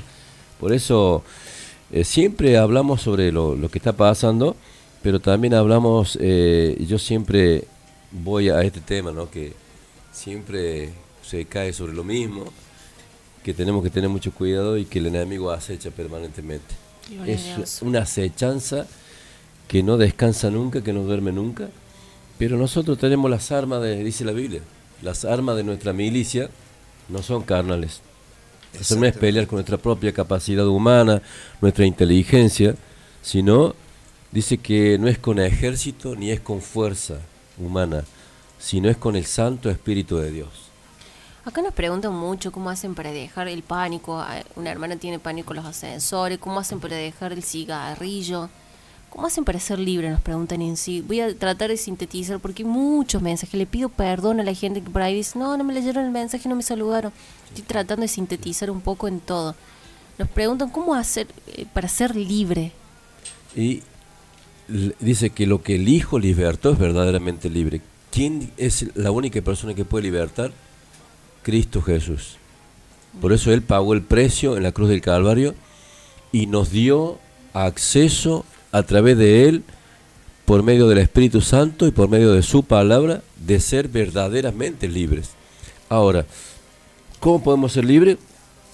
Buscándolo a Él y confiando en Él y depositando la carga en Él. Y tener también, para ser lleno del Espíritu Santo, ¿Por qué se lleno del Espíritu Santo? Porque cuando somos llenos del Espíritu Santo, tenemos el fruto del Espíritu a favor nuestro. Y uno de los frutos del Espíritu Santo es el dominio propio, la templanza, la fe. O sea, eso, eso es lo importante porque son, son armas que Dios nos ha dado para permanecer en esa libertad. ¿Cuánto le cuesta a Dios hacer libre a una persona? En lo que la persona des- en, la que- en lo que tarda la persona en decidirse a ser libre. Para Dios no hay nada imposible, Dios todo lo puede. El, el poder de Dios es totalmente grande, absolutamente grande, tremendo, todo, eh, todopoderoso. Entonces para Dios no hay nada imposible. Entonces, ¿por qué se tarda? Y bueno, quizás no le, no le hemos entregado totalmente el problema a Dios. Por eso hay, hay veces que, que no somos totalmente libres porque tardamos nosotros en entregarle todo, todo, no, no una parte del problema, todo. Y, y también obviamente que Dios nos pide a nosotros que tenemos que poner nuestra parte Nuestra voluntad. nuestra voluntad, eh, el dominio propio, el- la entrega total, completa de todo nuestro ser, espíritu, alma y cuerpo, de nuestras emociones, nuestro carácter, nuestra familia, todo lo que nosotros tenemos tenemos que ponerlo en las manos de Dios. Confiar que el Señor es el que hace la obra, pero obviamente que Él nos demanda a nosotros el despojarnos de todo eso, tomar autoridad eh, como ser, supongamos, eh, hay un problema en la casa, supongamos, ¿no es cierto? Y nosotros oramos, oramos y es como que ese problema no se va. ¿Por qué? Porque también está la otra oración, la oración de intimidad, la oración de, comu- de comunión con Él, pero también está la oración de autoridad y de poder. Y hasta que vos no lo ates y lo eches fuera eso, nunca se va a ir. También e- existe eso en nosotros mismos. Tengo la comunión con Dios, tengo la, la- esa, esa, esa conversación plena con Dios. Pero eso qué me da o qué me lleva? Me lleva a, a, a tomar posesión de lo que Dios me ha dado. ¿De qué forma? Tomando autoridad. O sea, si dice yo te doy po- poder y autoridad para atar y echar fuera esto, esto, esto, pero si yo no lo hago, Dios no lo va a hacer por mí, porque Dios nos ha delegado a nosotros. Y esa es la oración que a veces falta. La oración de tomar posesión de lo que Dios nos dio. Y en el nombre de Jesús ato y echo fuera. En el nombre de Jesús rompo esto. En el nombre de Jesús desato esto. En el nombre de Jesús nosotros vamos tomando posesión a través de la oración y de la confesión. Ahora, la gran pregunta es, ¿uno quiere realmente ser libre? Porque para ser libre hay que querer ser libre. A veces no queremos dejarlo que... Porque uno piensa, bueno, me va a doler más soltarlo, me va a doler más sacarlo, exponerle herida y que me curen, que me, que me hagan una sutura. Ay, le voy a contar algo. Yo me corté la pierna acá abajo de la rodilla con una pala de chapa. Y me corté feo, me, me abría hasta casi hasta el, hasta el músculo. Y justo estaba mi hermano que es enfermero. Y yo le tengo pavor a la sangre. Yo vi esa herida y yo se me aflojaron las piernas, se me salió todo. Y mi hermano me dice, y le digo, Martín, Martín, cúrame, cúrame, cúrame vos enfermero. Y me dice, no, me dice, eso está para sutura. Te voy a decir, no, no, me dijeron sutura y haga de cuenta que me dijeron, no sé. Ahí te- mi esposo me hace, acuérdese. No, ay, tenés la gotita, cúrame si, si, si se puede pegar con la gotita. La herida". No me dejé llevar al médico, ¿tú sabes? No me dejé llevar al médico y hice que mi hermano me pegara la herida con la gotita. Pero usted sabe que hasta el día de hoy a mí me duele la, la cicatriz, porque eh, era para sutura y quedó Claro. una pielcita delicada y me duele, o sea, quedó feo, quedó mal curado. Entonces a veces no queremos exponerse herida, la ocultamos, no queremos poner lo que, lo que, nos, lo que nos hace mal, porque sabemos que va a ser doloroso el proceso. Sí, pero es necesario. Claro. Es como una persona que sufre de, ¿cómo que se llaman esos cálculos en la vesícula? Y, y come, a- come algo y tiene ese problema. Eh, Toma agua y tiene ese problema. Y, y porque, o sea, hasta que no se saquen ese cálculo, ese problema va a estar ahí. Es más, se va a seguir agravando todavía. Entonces, ¿qué tenemos que hacer? Sacar ese cálculo. Así pasa también cuando tenemos un problema interno y no queremos que salga porque seguramente eh, es como que va a doler o que volver es como volver a pensar lo mismo. Pero bueno, la única forma que trabaja Dios es a través de nuestra libre voluntad y que se le entreguemos a Él. Y que Él haga, y estar dispuestos, completamente dispuestos, no a medias. hay personas que quieren que, supongamos, en el caso mío, quieren que, que uno la ministre o los ministres de acuerdo a un problema X que tiene. Pero del, no- del 100% te dicen el 10% y te esconde lo demás. O cada uno, si un matrimonio, cada uno habla por separado y dice cada, cada cual lo que le conviene. Claro. Y cuando vos los juntas los dos, entonces te das cuenta que los dos mintieron. Entonces, ¿cómo lo vas a administrar vos? ¿O de qué forma lo vas a administrar si vos sabes que te están ocultando muchas cosas y también eh, te están, eh, a veces hasta, hasta pueden mentir también de distinta la situación, ¿no? Pero entonces uno tiene que ser sincero. Todo. Sincero con Dios, primeramente, y sincero con nosotros mismos. ¿A quién queremos engañar si, si no somos sinceros? Es como si voy al médico y yo le digo, me- en vez de decirle que me duele la cabeza, le digo que me duele la rodilla. El médico, bueno, me va a dar un, un calmante para la rodilla. O me va a dar un, un remedio para la rodilla. No me, me va a atender de una forma equivocada. Pero ¿quién tiene la culpa? ¿El médico o yo? Por eso claro. el médico no seguía por lo que yo le digo. Él dice, bueno, te hago una, una placa, te hago un- una resonancia, te hago un estudio y ahí vemos que tenés en la rodilla. Para descartar. Y ahí vamos viendo. Y ahí vamos descartando. Hasta llegar al punto de- del problema real. Así pasa también en el área espiritual. El que hace la obra es Dios. Pero el- el que confiesa no es Dios, el que confiesa soy yo. Y mi confesión es a media o distorsionada. Que dice que nadie puede engañar a Dios. Porque todo lo que el hombre siempre eso va a cosechar. Entonces como que nosotros no sé qué queremos hacer. Burlarlo a Dios. Sí. Queremos Queremos- que nos sane, pero que haga así. Que haga así y que todo sea... No, Dios Tal cual. trabaja. Dios no hace magia, Dios trabaja. Dios hace milagros, pero Dios trabaja. Claro, porque Desde él el, conoce. desde el inicio de la creación, Dios podría haber hecho esto en la creación y que todo surgiera así, pero el mayor ejemplo para nosotros es que el mismo Dios, aun siendo todopoderoso, trabajó para hacer toda la creación y después descansó, dice. Sí. Amén. Yo creo que fue más el, el trabajo más fuerte que tuvo Dios fue cuando cuando le sacó la costilla a Adán y, y- y la hizo a Eva. O- o- y ahí, ca- ahí- ahí vino un problema tremendo. Pero bueno, pero fue la ayuda idónea. Lo dice la palabra. Pero eh, Lucas, Lo eh, mejoró todo. Ah, claro, tal cual. No voy a admitir porque mira. Miren Pero- cómo Dos valoría en manguas- el estudio, Pero eso, por eso, eso es lo, lo visto, que, Sí. que Dios hace todo perfecto. Vamos, yo creo que todos los hombres de la humanidad que, va- que vayamos a la boda del Cordero vamos a tener una seria, pero una seria charla con Eva. Pero vos fíjate, Lucas, que hizo toda la creación el Señor, lo hizo al hombre, y después cuando sacó la costilla de nosotros para hacer la mujer, descanso.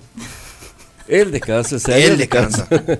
pero bueno, es otro tema y para otro estudio. Pero, ¿Cómo habrá sido la costilla del hombre? pero fue una ayuda, fue la ayuda idónea que Dios hizo, pero la- Y- en realidad toda la creación sí, de Dios sí. es perfecta, Y cada uno con un impresionantemente perfecta. Ahí vemos que, difiriendo yo con, con lo, con lo de este tiempo, yo pienso que eh, los, dos los dos sexos son, son terriblemente necesarios, ni uno puede subsistir No, del no, otro. no. Y que los dos sufren, y se lo, yo lo digo con conocimiento de causa. Yo le puedo decir que he visto hombres sufrir de una manera terrible y he visto mujeres sufrir.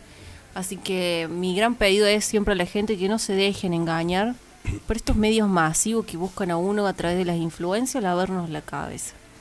Y que busquemos en Dios, porque la verdad, la verdad está en Cristo y en la palabra de Dios. Pero esa palabra la tenemos que guiar con el Espíritu, porque la letra mata, ¿o no más? Sí. Y La- ya hablamos en cuanto a los excesos, en cuanto a la bulimia, a la, a la ignorancia, a la ansiedad, y siempre hacemos hincapié en la mujer. ¿Y cuántos hombres, Sí, cuántos varones, cuántos jovencitos, cuántos No, yo conozco niños muchos, que- eh, muchos hombres Sí, que tienen sí. ese problema. Muchos hombres que tienen el problema de la gula, de la anorexia también, ¿eh? Sí. Porque hay un tiempo desde acá, desde allá para acá, que el mundo, viste, te quiere perfecto y te quiere, viste, que sacaron, eh, hubo un tiempo que sacaron los talles de, de, de personas que son así un poquito gorditas, sacaron los talles, no había talle para gente... La ley de, de tallas Y especiales. claro, ¿me entendés? Entonces, eso que, que la misma sociedad te está llevando a, a un modelo. Y ese modelo obviamente te, te lleva a, a- a tener que estar de esa forma. sí. Y entonces tengo, tengo que hacer cualquier cosa para estar de esa forma. Y eso te lleva a un problema grave porque es como que vos te pones metas en tu propia vida, en tu propio cuerpo, en tu propia eh, ¿cómo se llama? entorno. Y, y- y que si no llegas a eso te vuelve una persona fracasada. Imagínese cómo es el- el- la manipulación. Eh, Yo he estudiado comunicación, siempre digo esto, pero que después, ¿y dónde saca esas cosas? Las estudien.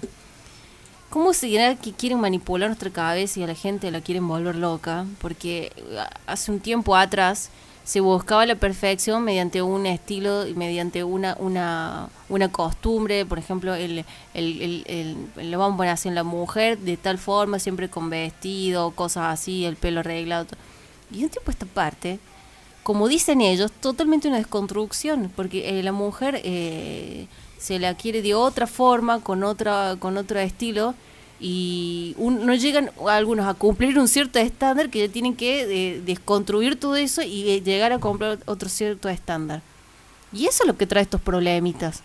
El, el que el- cómo, cómo las redes sociales te quieren, porque uno no le hace caso a lo que uno, uno le hace caso a la aceptación de una foto, de un par de likes, a la aceptación de, de decir, ay, me tengo que, eh, tengo que verme así tal como tal persona, como tal cantante, como tal, tal mujer, porque a ella le queda así el pantalón, porque a mí no.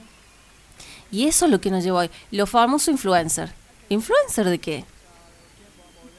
Influ- Ay, yo quiero ser influencer. Hay muchos que no te dicen quiero ser influencer, pero intentan ser influencer y influenciar la vida. O sea, estamos hablando de la influencia. El, el mismo mundo te lo está diciendo, te están influenciando. Esto va para los padres.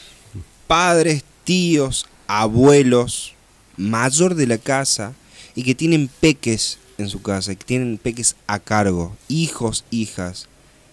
Por favor, la gula, como estamos hablando, no es solamente de comido, que el estar atrás de una pantalla. No pongan a sus hijos ocho horas atrás de una pantalla porque lo están influenciando. Hoy Hoy estaba justo me cae un- una notificación de un de un youtuber que es cristiano, que es un tremendo un tremendo evangelista porque dice cosas de las cuales muchos no se atreven y subió el día de ayer un video que se llama hipersexualización infantil. ¿Sí? Y él explicaba el por qué. ¿Y saben lo que dijo este hombre?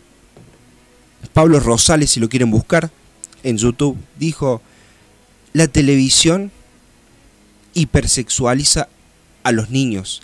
Y la hipersexualización es, es robarle la inocencia, le están robando su inocencia.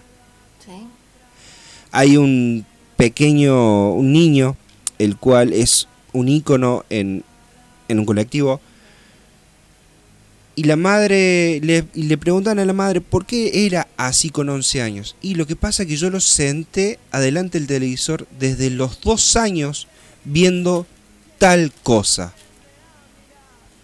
Y ahí Dios cae y me cae la revelación. Los niños son lo que ven.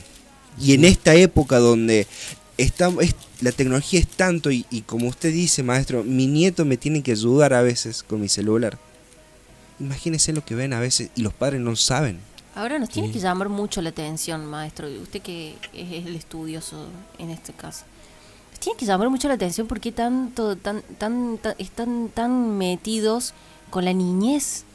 Están, quieren robarnos a los niños, quieren quitarle desde la inocencia, eh, entregarlos a los deseos de medio de, de, de, de otras cosas a, a los niños.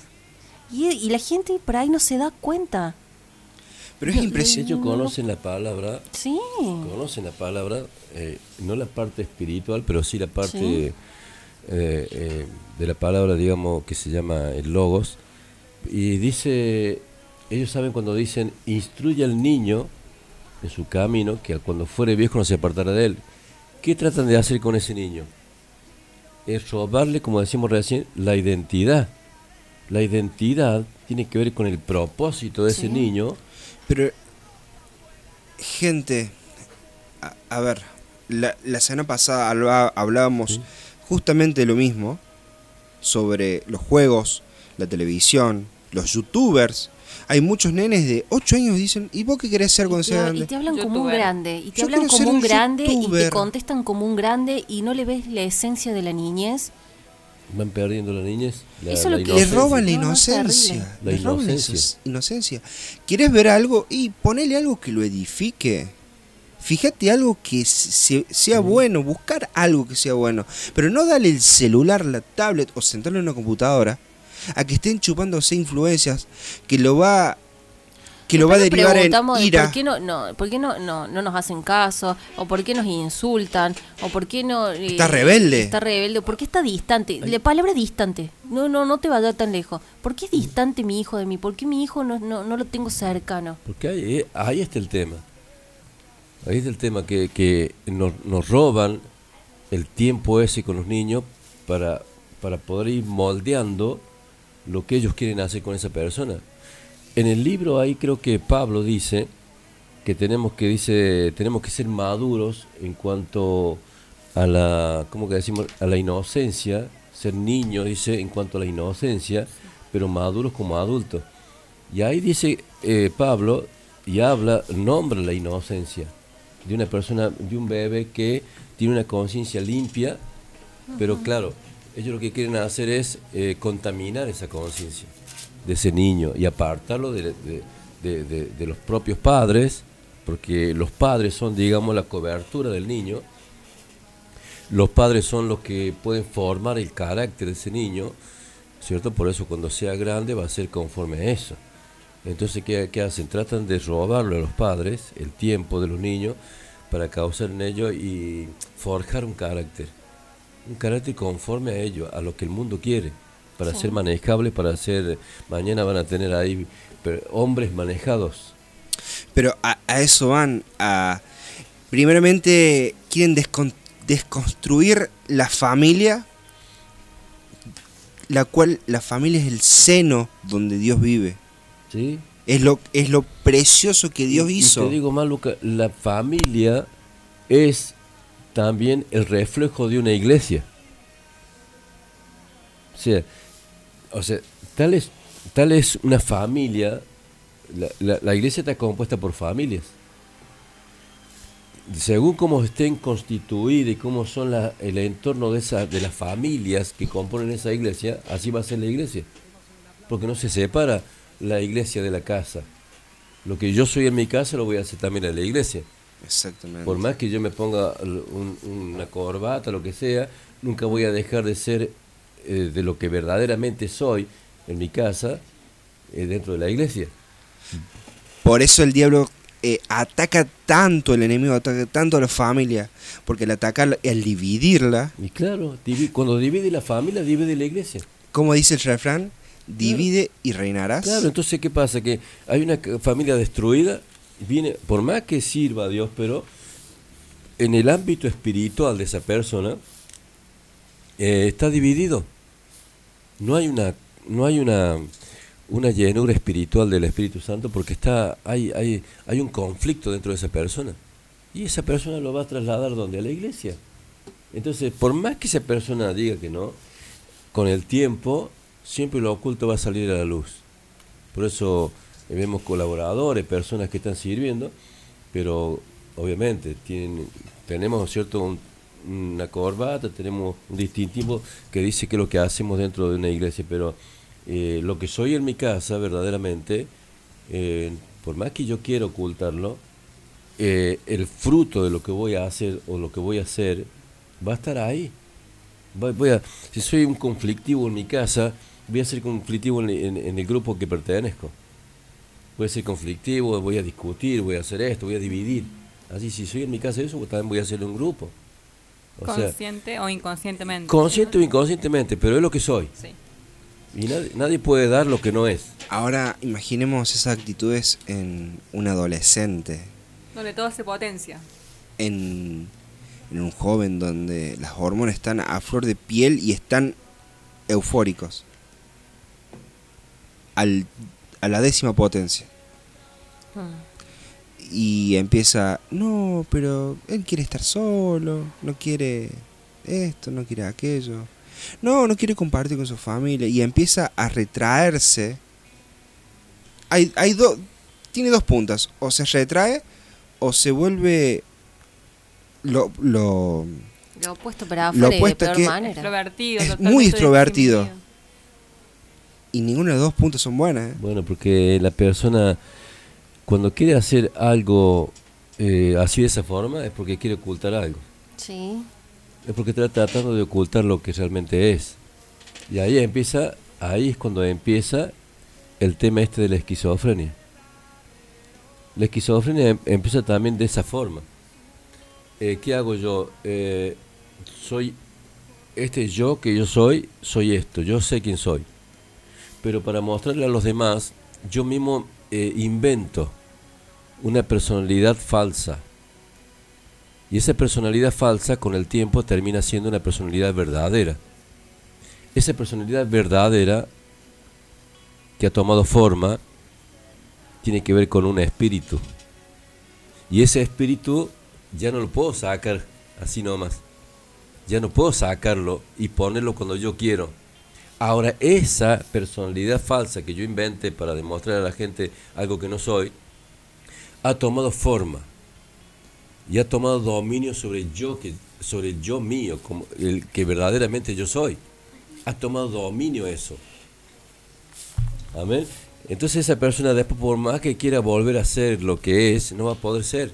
Hay un trastorno en la, en la identidad de la persona. por eso tiene que administrarlo y comenzar a, a- a- en Cristo Jesús, en Cristo Jesús, eh, ese verdadero yo comienza a tomar forma, a tomar cuerpo. Y es cuando allí se empieza a desplazar aquello que es falso, a su vez que es falso, pero también es verdadero, porque hay, hay un espíritu que ha tomado eso que era falso. Pero se empieza a desplazar cuando, cuando el verdadero yo de esa persona ha tomado fuerza. ¿Y por qué toma fuerza? Por el Espíritu Santo de Dios. Sí. Y empieza a tomar. Y ahí empieza a, a- a cumplir el rol de lo que es la persona, siendo sincera. Y, deci- y diciendo, yo, yo quiero ser esto en Dios.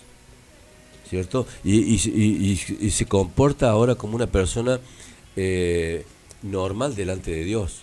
No quiero impactar, no quiero que otra gente me vea como, como que soy, no sé, La gran la cuestión. gran cosa, pero eh, comienzo a hacer lo que Dios quiere que yo sea. Qué Y que- importante, Y que la gente también, yo aprendo a vivir eso y aprendo también a, a- a ver esto, que la gente que me acepta así también. Amén. Queremos a veces es hacer todo lo que la gente dice para ser aceptado, ¿no? Y a Cristo no todos lo aceptaron. Tenemos un claro ejemplo. Entonces, bueno, cada uno tiene que ser también lo que es y, y- e ir cambiando, mejorando, eh, estar siendo una persona sensible a Dios, humilde, para que Dios vaya forjándome conforme a, a lo que Dios quiere, ¿o no? Sí. Y saber que a veces también vamos a ser re- rechazados, porque a veces está ese miedo a, la acep- a no ser aceptados o no nos aceptamos nosotros mismos. Sí, yo creo que ese es el punto principal, ¿no es cierto? De que tenemos que saber de que eh, poder ser rechazado y poder ser aceptado. Cristo fue rechazado y por eso no quería, no quise- eso no quería decir que él estuvo mal. Hay gente que te va a aceptar y hay gente que no te va a aceptar. Amén. Nunca vamos a conformar a todos. Siempre hay gente que le gusta como soy, hay gente que no le gusta como sos. Pero bueno, yo tengo que ser auténtico. Pero tratar de ser, si hay algo malo en mí y que yo creo que es malo, bueno, tratar de cambiar eso también. No caprichosamente decir, no, yo soy esto, punto y listo, yo soy así. No, no, no, no. Si eso está mal, si eso es dañino, ¿cierto? Para mí mismo y para las otras personas tengo que tratar de cambiar eso.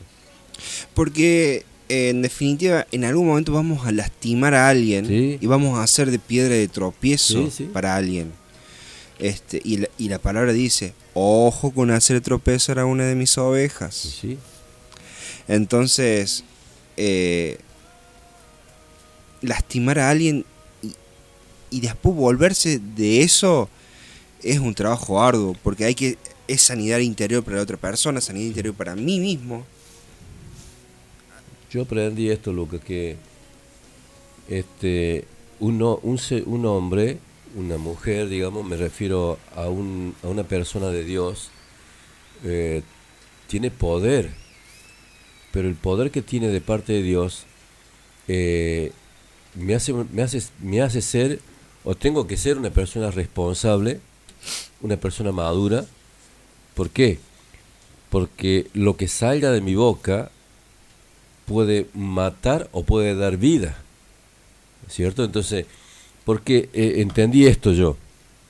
Cuanto más en las diferentes jerarquías, ¿cierto? Diferentes jera- jerarquías digo porque, bueno, cada jerarquía tiene una mayor unción. Esa mayor unción es el mayor poder que Dios le va dando a esa persona para cumplir una tarea.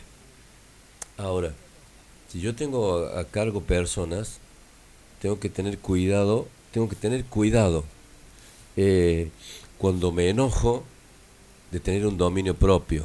Tengo que tener cuidado cuando en, alguna, en algún momento es como que me saque, digamos, pero en ese momento que son 30 segundos, 20 segundos, 50 segundos, en ese momento yo largo una palabra, una palabra desde ese enojo, pero no de ese enojo normal o natural, sino un enojo que puede largar una palabra que va a dañar terriblemente a una persona. Y vos, y vos decís, pero bueno, ya está, que se levante. ¿Cierto? Que no, que, que- no, no, no pudo soportar eso. Lo que pasa es que esa persona que largó una palabra con la unción, con el poder ese, esa persona eh, puede dañar tan, tanto a, a- a la otra persona que le va a costar mucho levantarse. Exactamente. ¿Por qué? Por eso entonces tenés que tener cierto dominio propio, eh, porque dice que en el, en el enojo del hombre no actúa la justicia de Dios. Pero ese poder no dejó de estar en mí, sigue estando en mí. Entonces, puedo, dice la palabra que Dios nos dio poder para edificar y para derribar, para plantar y para arrancar. Y dice, por eso tenemos, para, dice, como dice, eh, para atar y desatar. O sea, que mirad el poder ese que Dios nos ha dado. Tienen el poder de la vida y de la muerte en No, la lengua. no sea que, que nosotros queriendo, cuando, cuando Dios nos manda a plantar, que estemos arrancando. Y cuando Dios nos mandó a edificar, que estemos derribando. Uh, puede ser terrible. Sí. Porque voy a decir, bueno, después esa persona, bueno, está bien, que aprenda, que se levante. No, no, no, no. Hay un poder que fue sobre ese corazón, sobre esa mente, ¿cierto? Que fue un, no, no es cualquier poder. Si el mundo, no teniendo ese poder, puede hacer mucho daño, cuánto más una persona de Dios que no hizo lo debido justamente por un momento de enojo A mayor unción, mayor responsabilidad y también. mayor madurez. Porque As- cada cosa, no solamente por, mira lo que dice, que de por cada palabra ociosa que hablen los hombres, darán cuenta a Dios en el día de juicio. Pero no solamente eso, sino también que por la unción que Dios te ha dado, conforme a la mayordomía que tengo sobre eso, también voy a dar cuenta a Dios. Amén. Gloria a Dios. Vamos a dar cuenta a Dios por todo. Por eso hay que tener mucho, mucha humildad para reconocer también cuando cometemos errores. Humildad y mansedumbre. Mansedumbre, dominio propio, el fruto del Espíritu. Exactamente. Así que despacito vamos a ir. Se llenó el WhatsApper. Sí, le pedimos disculpas, a la Disculpas. gente. Ahora vamos, acá nos dicen, chicos, aquí estoy atento al programa, está glorioso. Con respecto a los medios de comunicación, intentan contaminar la mente e identidad de los niños. Agregan di- dibujos con características, bueno, info para los padres, estén atentos. Sí, no, la verdad que Es que es impresionante. Nico Sorsi. Ah, Chicos, a ver, a, todo, a todos aquellos que se han apersonado y todos los que están escuchando, búsquenlo. Pablo Rosales. Sí, Pablo estudios. Rosales en YouTube, Inspirados TV. Y vean, y quiero que vean, yo no voy a repetir porque estamos en un medio hegemónico, sí, estamos en un medio, entonces, para no eh, traer problemas, no vamos a hablar de ciertas cosas, pero el YouTube es libre. Entren y fíjense en los mensajes de ciertas Qué películas. casualidad que medios, a conveniencia de ellos, tienen libre, libre albedrío de hacer lo que, se, lo que quieren y de decir lo que quieren, pero medios más pequeños, y esto para que lo tengan en cuenta la gente que está del otro lado, pero medios más pequeños como este no lo pueden hacer. Exactamente. Y van a ver que películas que creemos que son inocentes, que son para niños, que parecen divertidas, traen un mensaje y una connotación impresionante en lo espiritual. Véanlo, lo recomendamos. Libre Normal lo recomienda.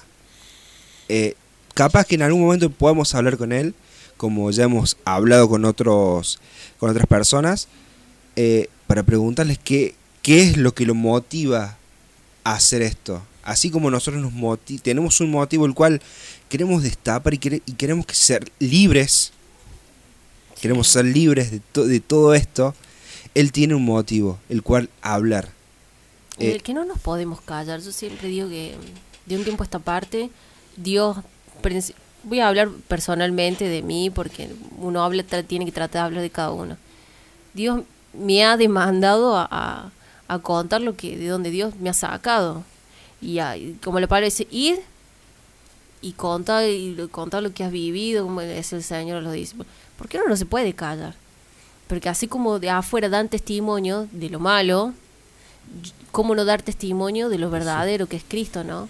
Cómo no hablar de donde Dios me... De lo que Dios ha hecho Oye, a mí nadie me puede decir, ni siquiera esto no lo aprendí en ninguna cátedra de la facultad, no me lo enseñó el colegio, me lo enseñó Dios a través de la vida misma, dolorosamente, porque es la realidad. Con dolor lo he aprendido de que Dios tiene poder para sacar de la muerte, que Dios tiene poder para restituir una vida, para dar una familia a la persona que menos esperanza tenía, que pensaba que toda su vida era destinada al fracaso y, y- y por maldiciones. Pero Dios de ahí puede sacar. Dice que de lo, de lo vil y menospreciado, Él se glorifica. Amén. Dice que si entre sacar lo precioso de lo vil, serás como mi boca. Él no se, no se, no busca a los, a los perfectos, no busca, digamos, eh, como decía una persona, bueno, yo me voy a preparar, me voy a capacitar para servirle a Dios. Debe perfeccionar. Y dice la palabra que Él nos llama a los capacitados.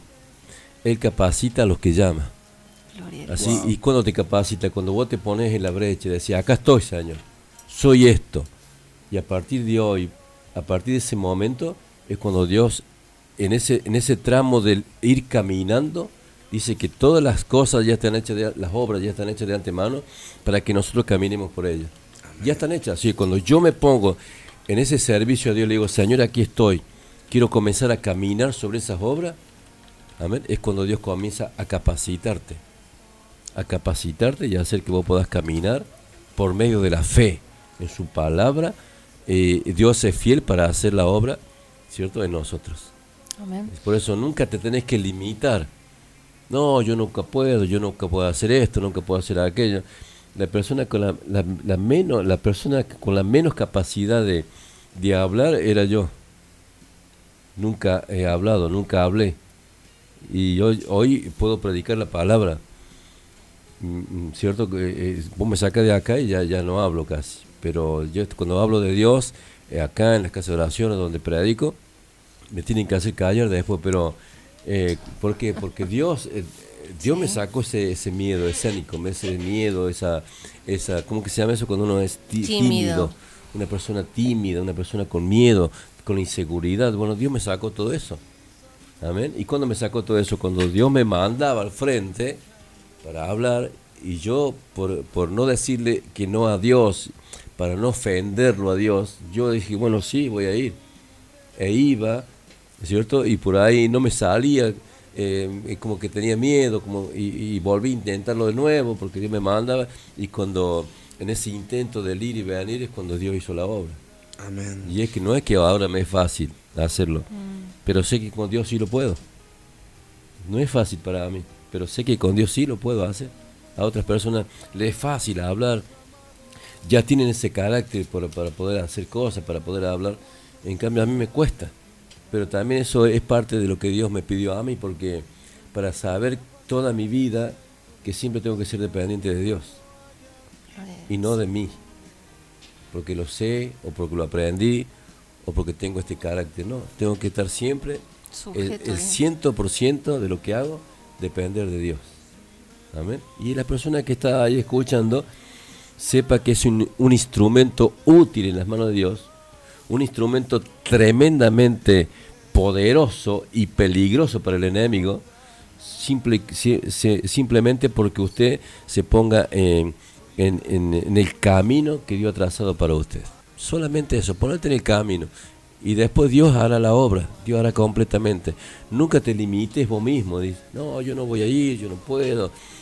A mí me llamaban para orar en una casa de oración y temblaba. Me llamaban a, a- a orar por la ofrenda de una casa de oración y, y- y tartamudeaba, no sabía qué decir. me- se, me, se me bloqueaba todo. La, ¿Por qué? Porque yo antes de conocer a Dios por el problema que tuve, que recién lo conté al principio, yo no hablaba con nadie, ni en mi casa hablaba con nadie, hablaba. O sea, era mudo, totalmente mudo. Y cuando quería hablar con una persona, como que tartamudeaba, no podía hablar. Quedé así, digamos, por, por problemas que tenía emocionalmente, mentalmente. Y cuando Dios me... eh, tuve un sueño donde Dios me muestra, cuando lo conocí a Él, me muestra que yo estaba con un micrófono predicando. Digo, Señor, yo estoy haciendo eso, imposible. Entonces cuando alguien me llamaba para hacer algo para Dios, yo nunca decía que no.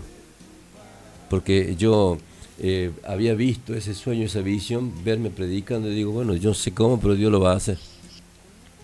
Y capaz que subía a hacer algo y como que fracasaba, porque tenía ese miedo, ¿es cierto? Y, pero nunca le decía que no. Y entonces subía, hacía eso, subía, hacía eso, eh, fracasaba, volvía, subía, fracasaba, volvía, hasta que por no decirle que no al Señor nunca, entonces el Señor con el tiempo me dio la capacidad de hacerlo. Aunque estoy temblando, pero sé que Él siempre está ahí conmigo. Amén. Por eso nunca tenemos que poner el límite a Dios. Porque Dios puede hacer, dice, aún de esas piedras, Dios puede levantar hijos de Abraham ahí. Amén. Y la capacidad y la gloria es para Dios, no para el hombre. Totalmente. Vamos a leer un par de saluditos. Acá nos salón desde el bolsón. Dice que están escuchando. Gracias. Muchas gracias. Están conectados, ahí está Fernanda, está la familia Montesino directamente desde Neuquén, así le mandamos un saludo Ah, a todo gigantesco sur. eh, y los amamos. Desde- Está Sí, diga. Desde Argüello, la gente de la gente de Argüello, Marcelo Nieva está ahí escuchando. Villa, Villa Allende también está presente, estaba Ah, saludos. eh, Norita Patiño mandando el saludo al maestro. Patiño, Dios le bendiga grandemente. Eh, Sofía Roca también de ahí de Dibujier estaba, está conectada y están escuchando. Dios, saludos. Este, así que, y esta canción, escuchen este, este pedazo de canción que es justamente para acompañar lo que estaba terminando de decir el maestro. forma de mí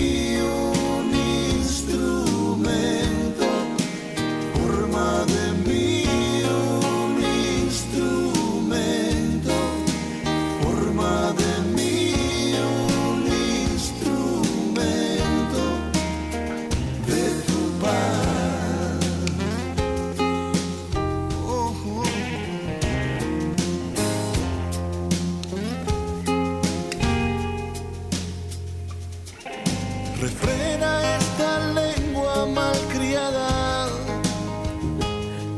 que no salga de ella comentarios torpes, que procure siempre vendar lastimaduras, pronunciando bendiciones.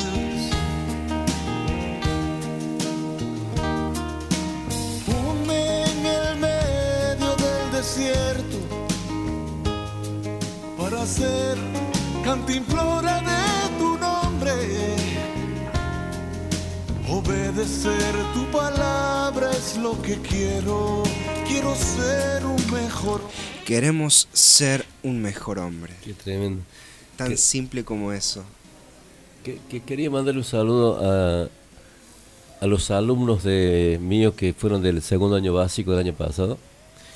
Y bueno, que hicieron un, un grupo y siempre estamos conectados y no nos podemos, como que no nos podemos soltar todavía.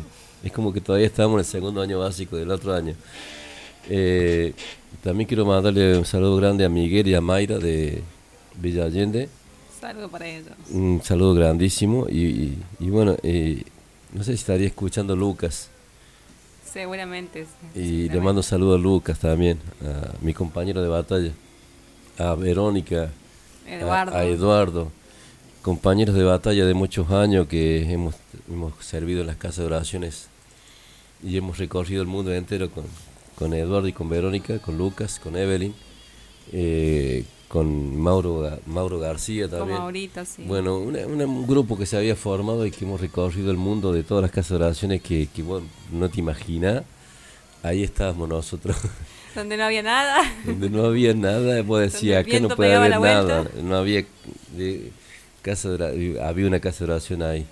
y en lugares así que, que viste que no, no, no hay nada, digamos, esto campo, o, o a veces en lugares que medios desérticos, y ahí había una casa de oración. Allá a lo lejos se veía el rancho. Sí. Y estaba la casa de oración. Y estaba la casa de oración, sí. sí. Así que le mando un saludo muy grande y bueno, esperando, si Dios abre todo esto, volveremos a seguir haciendo lo mismo. Y si no, este es porque ya hemos cumplido.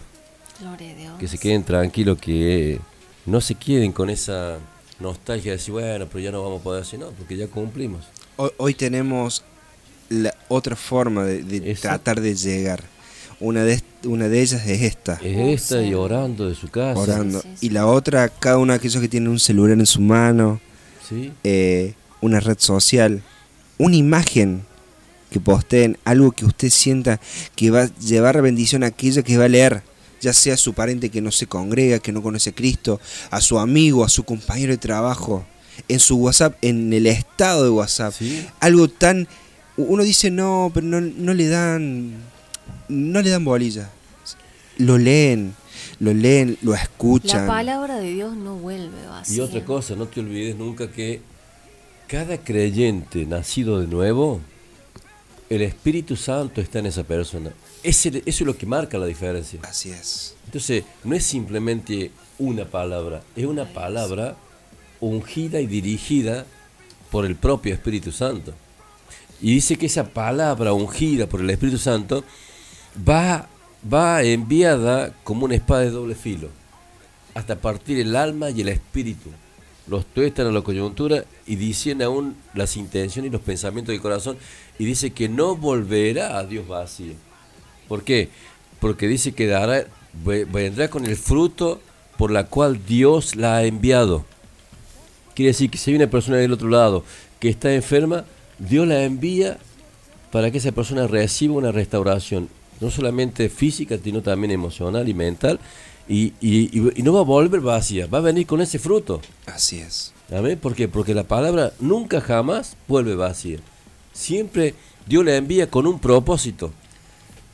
Eso me, me hace acordar algo. Cielos y tierras podrán pasar. mi palabra jamás pasará. Nunca pasará. Así despacito nos vamos a dar una vuelta por los espacios publicitarios y ya volvemos. Vamos a escuchar un poquito de música, vamos a descansar, vamos a dejar que se aireen, que pongan la pava de vuelta Como decían, un corte y una quebrada. y volvemos. Eh, y para la gente ahí que están preguntando en el WhatsApp quién era el que cantaba la canción, él es Michael Rodríguez, instrumento de, instrumento de paz. Mitchell, Antes de que nos vayamos, está Chile escuchando. No, saludos, saludos Valparaíso. un saludazo gigante, gigante. María. Y, gente, ya está subido el capítulo de la ira, los siete pecados capitales. La ira. Ahí nos están preguntando en cómo hacer para escucharlo. Si lo puede explicar. Eh, la aplicación Spotify, buscan en el, en el buscador, ponen libertad en la red o ponen directamente líbranos del mal, siete pecados capitales y van a ir a toda y cada uno de los estudios desde eh, cadenas generacionales hasta la ira y si Dios quiere hoy vamos a estar subiendo esto que es la eh, gula o la gula así que ya volvemos quédate ahí no te desprendas pon el mate buscate los bizcochitos que Que es una noche larga hoy, así que. Sí, por supuesto, ahí van a estar los maestros de a todo nada. Van a estar al palo. Así que dale, ya volvemos. Siempre latimos música. Canciones que florecen. Primavera 2020. Primavera 2020. Sonidos que estallan. Libertad en la red.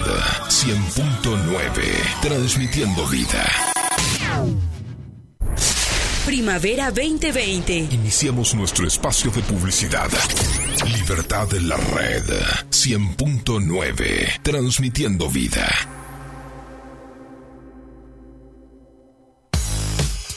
Ahora no solo nos podés escuchar, sino que también ya nos podés ver en nuestro canal de televisión digital libertadenlared.com. Contenido que da vida. No te pierdas la transmisión en HD y sin cortes de un mensaje al corazón por nuestro nuevo canal de TV. Búscanos en libertadenlared.com barra TV y mira la programación. Libertad en la red, una nueva manera de sentir, escuchar y transformarse.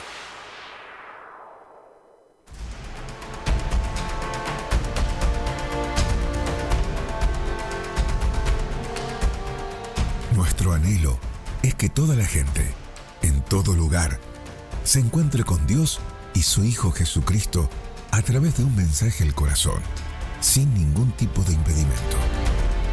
Para esto servimos a las personas y lo hacemos por medio de la evangelización con nuestros colaboradores y en el deporte y a través de la educación, en nuestro colegio, nuestro instituto bíblico y exaltando la palabra de Dios con incontables áreas de servicio. Tu aporte al Ministerio Evangelístico Dios es Amor contribuye al desarrollo de la misión con la que Dios nos ha establecido en esta tierra. Si querés colaborar con nosotros, lo podés hacer utilizando el medio de pago que prefieras, ingresando a nuestra página web www.medea.com.ar. una institución con vida. Ahora no solo nos podés escuchar, sino que también ya nos podés ver en nuestro canal de televisión digital libertadenlared.com. Contenido que da vida. No te pierdas la transmisión en HD y sin cortes de un mensaje al corazón por nuestro nuevo canal de TV. Búscanos en libertadenlared.com barra TV y mira la programación. Libertad en la Red, una nueva manera de sentir, escuchar y transformarse. Efectos tuvo en la economía el propio Trump, el presidente de Estados Unidos? Hay una desaceleración muy fuerte. Que la de- pandemia no te apague. El momento de incrementar tus ventas es ahora. Lo único que tenés que hacer es promocionar tu servicio de delivery. No lo tenés, implementalo ahora, con todas las medidas de seguridad y higiene correspondientes. Ahora bien, ¿cómo haces que se enteren todos? Te comunicas con la radio. Departamento de ventas de la radio Hola. Hacemos tu spot comercial dándole la creatividad que tu producto, marca o empresa necesitan. Fácil, rápido, económico y cómodo. No te olvides, quien vende primero, vende mejor. Empezá a vender más. Llama a la radio. ¿Y vos? Quédate en casa. En Córdoba somos Soluciones Metálicas. Taller de herrería para tus proyectos. Techos para galerías. Rejas personalizadas. Realizamos portones levadizos o tradicional. Creamos aberturas para tu hogar. Escaleras y mucho más. Soluciones Metálicas. Solicita tu presupuesto sin cargo al teléfono 351 3564 967. Muchos pueden ofrecerte un desayuno sorpresa o una picada para momentos especiales, pero bien hechos, solo nosotros. Bien hechos. Bien hechos, 246. Desayunos. Meriendas. Picadas. Y momentos únicos. Bien hechos. Comunicate con nosotros al 0351 702 3575. Búscanos en Instagram y Facebook como Bien hechos. Finalizamos nuestro espacio de publicidad. Primavera 2020. Libertad en la red 100.9, transmitiendo vida. Porque todos sentimos lo mismo. Primavera 2020. En tu estación. Primavera 2020, tus canciones siempre junto a vos. Libertad en la red 100.9, transmitiendo vida.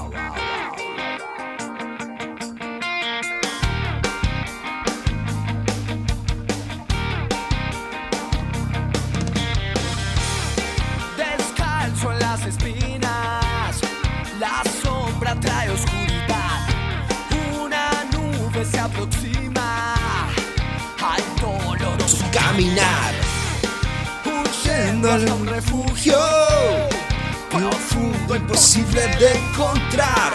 Acá volvemos, volvemos, volvemos. 23 horas 20 minutos. ¿Cómo ha pasado el tiempo?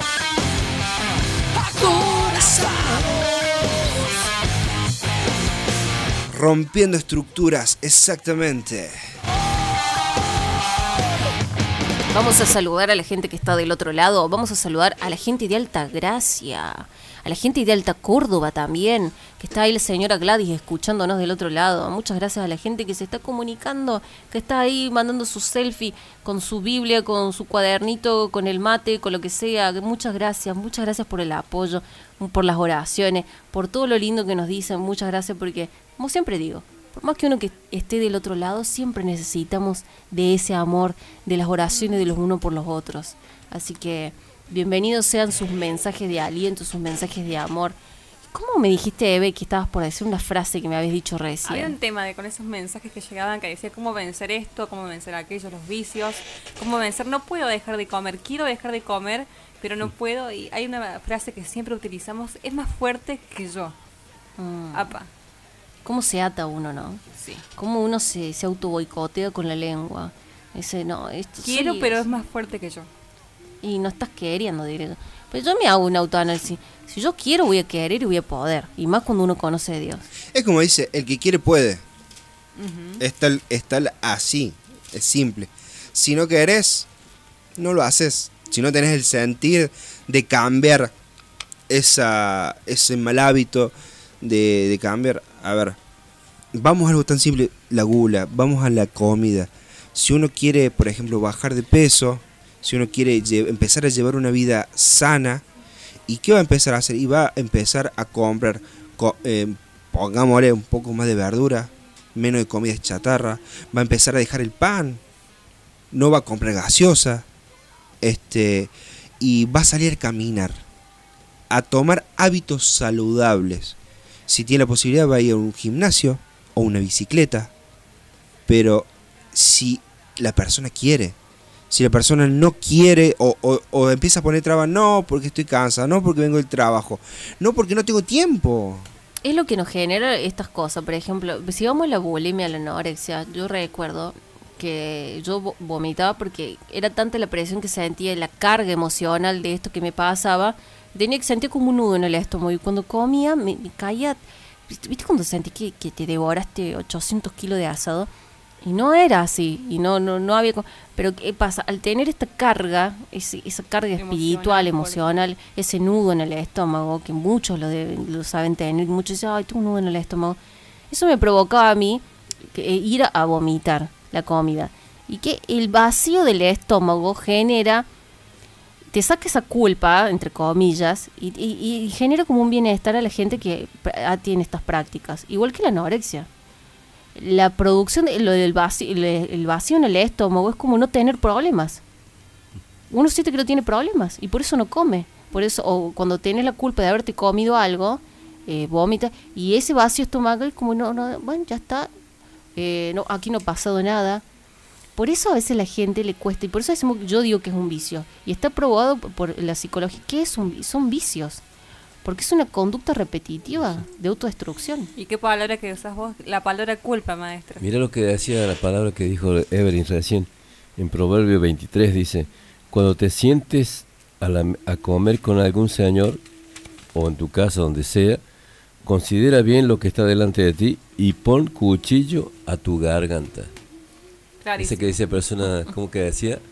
No puedo, es más fuerte que yo. Y bueno, ahí dice, poner cuchillo a tu garganta significa que tiene que tomar dominio propio. Sí puede, porque en Cristo todo se puede. ¿Por qué? Porque el Espíritu Santo está en esa persona y el fruto del Espíritu también está. O sea que Dios nos ha dado armas poderosísimas. No, no puedo decir no puedo. En Cristo todo se puede porque la palabra, como decía Lucas recién, el poder de la vida y de la muerte está en la lengua. Y eso me, me hace lo que acordar, conf- lo que la confesare y aquel que la, dice que la ama comerá de su fruto. ¿Qué tengo que hablar yo? Todo lo que dice la palabra del Señor. Favorable para mi vida. Amén. Entonces, eh, ¿cómo es Lucas que decía recién? Que dijiste una palabra ahí clave. el querer. Eh, el que el que quiere puede. El que quiere, el que quiere puede, el, quiere que quiere hace. Si no querés, eh, empezás a poner, en vez de decir no no quiero, el ser humano pone excusas. Justificaciones. Y después se hace un hábito. O sea, ¿sabe? cu- Yo leí, leí así que una persona para cambiar de un hábito a otro, eh, cuando hace 21 días repetitivamente lo mismo, o sea, eso se le forma el hábito de otra cosa.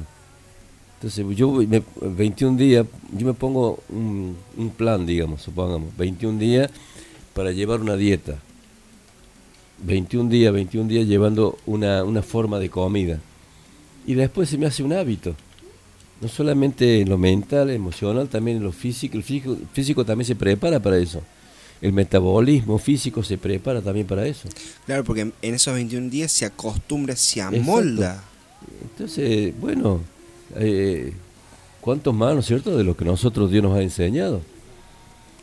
En lo que decía usted recién, me, se me venía a la memoria un, eh, un mensaje del corazón de hace unos domingos atrás que decía, diga el débil, fuerte soy. Sí, diga el pobre, rico soy.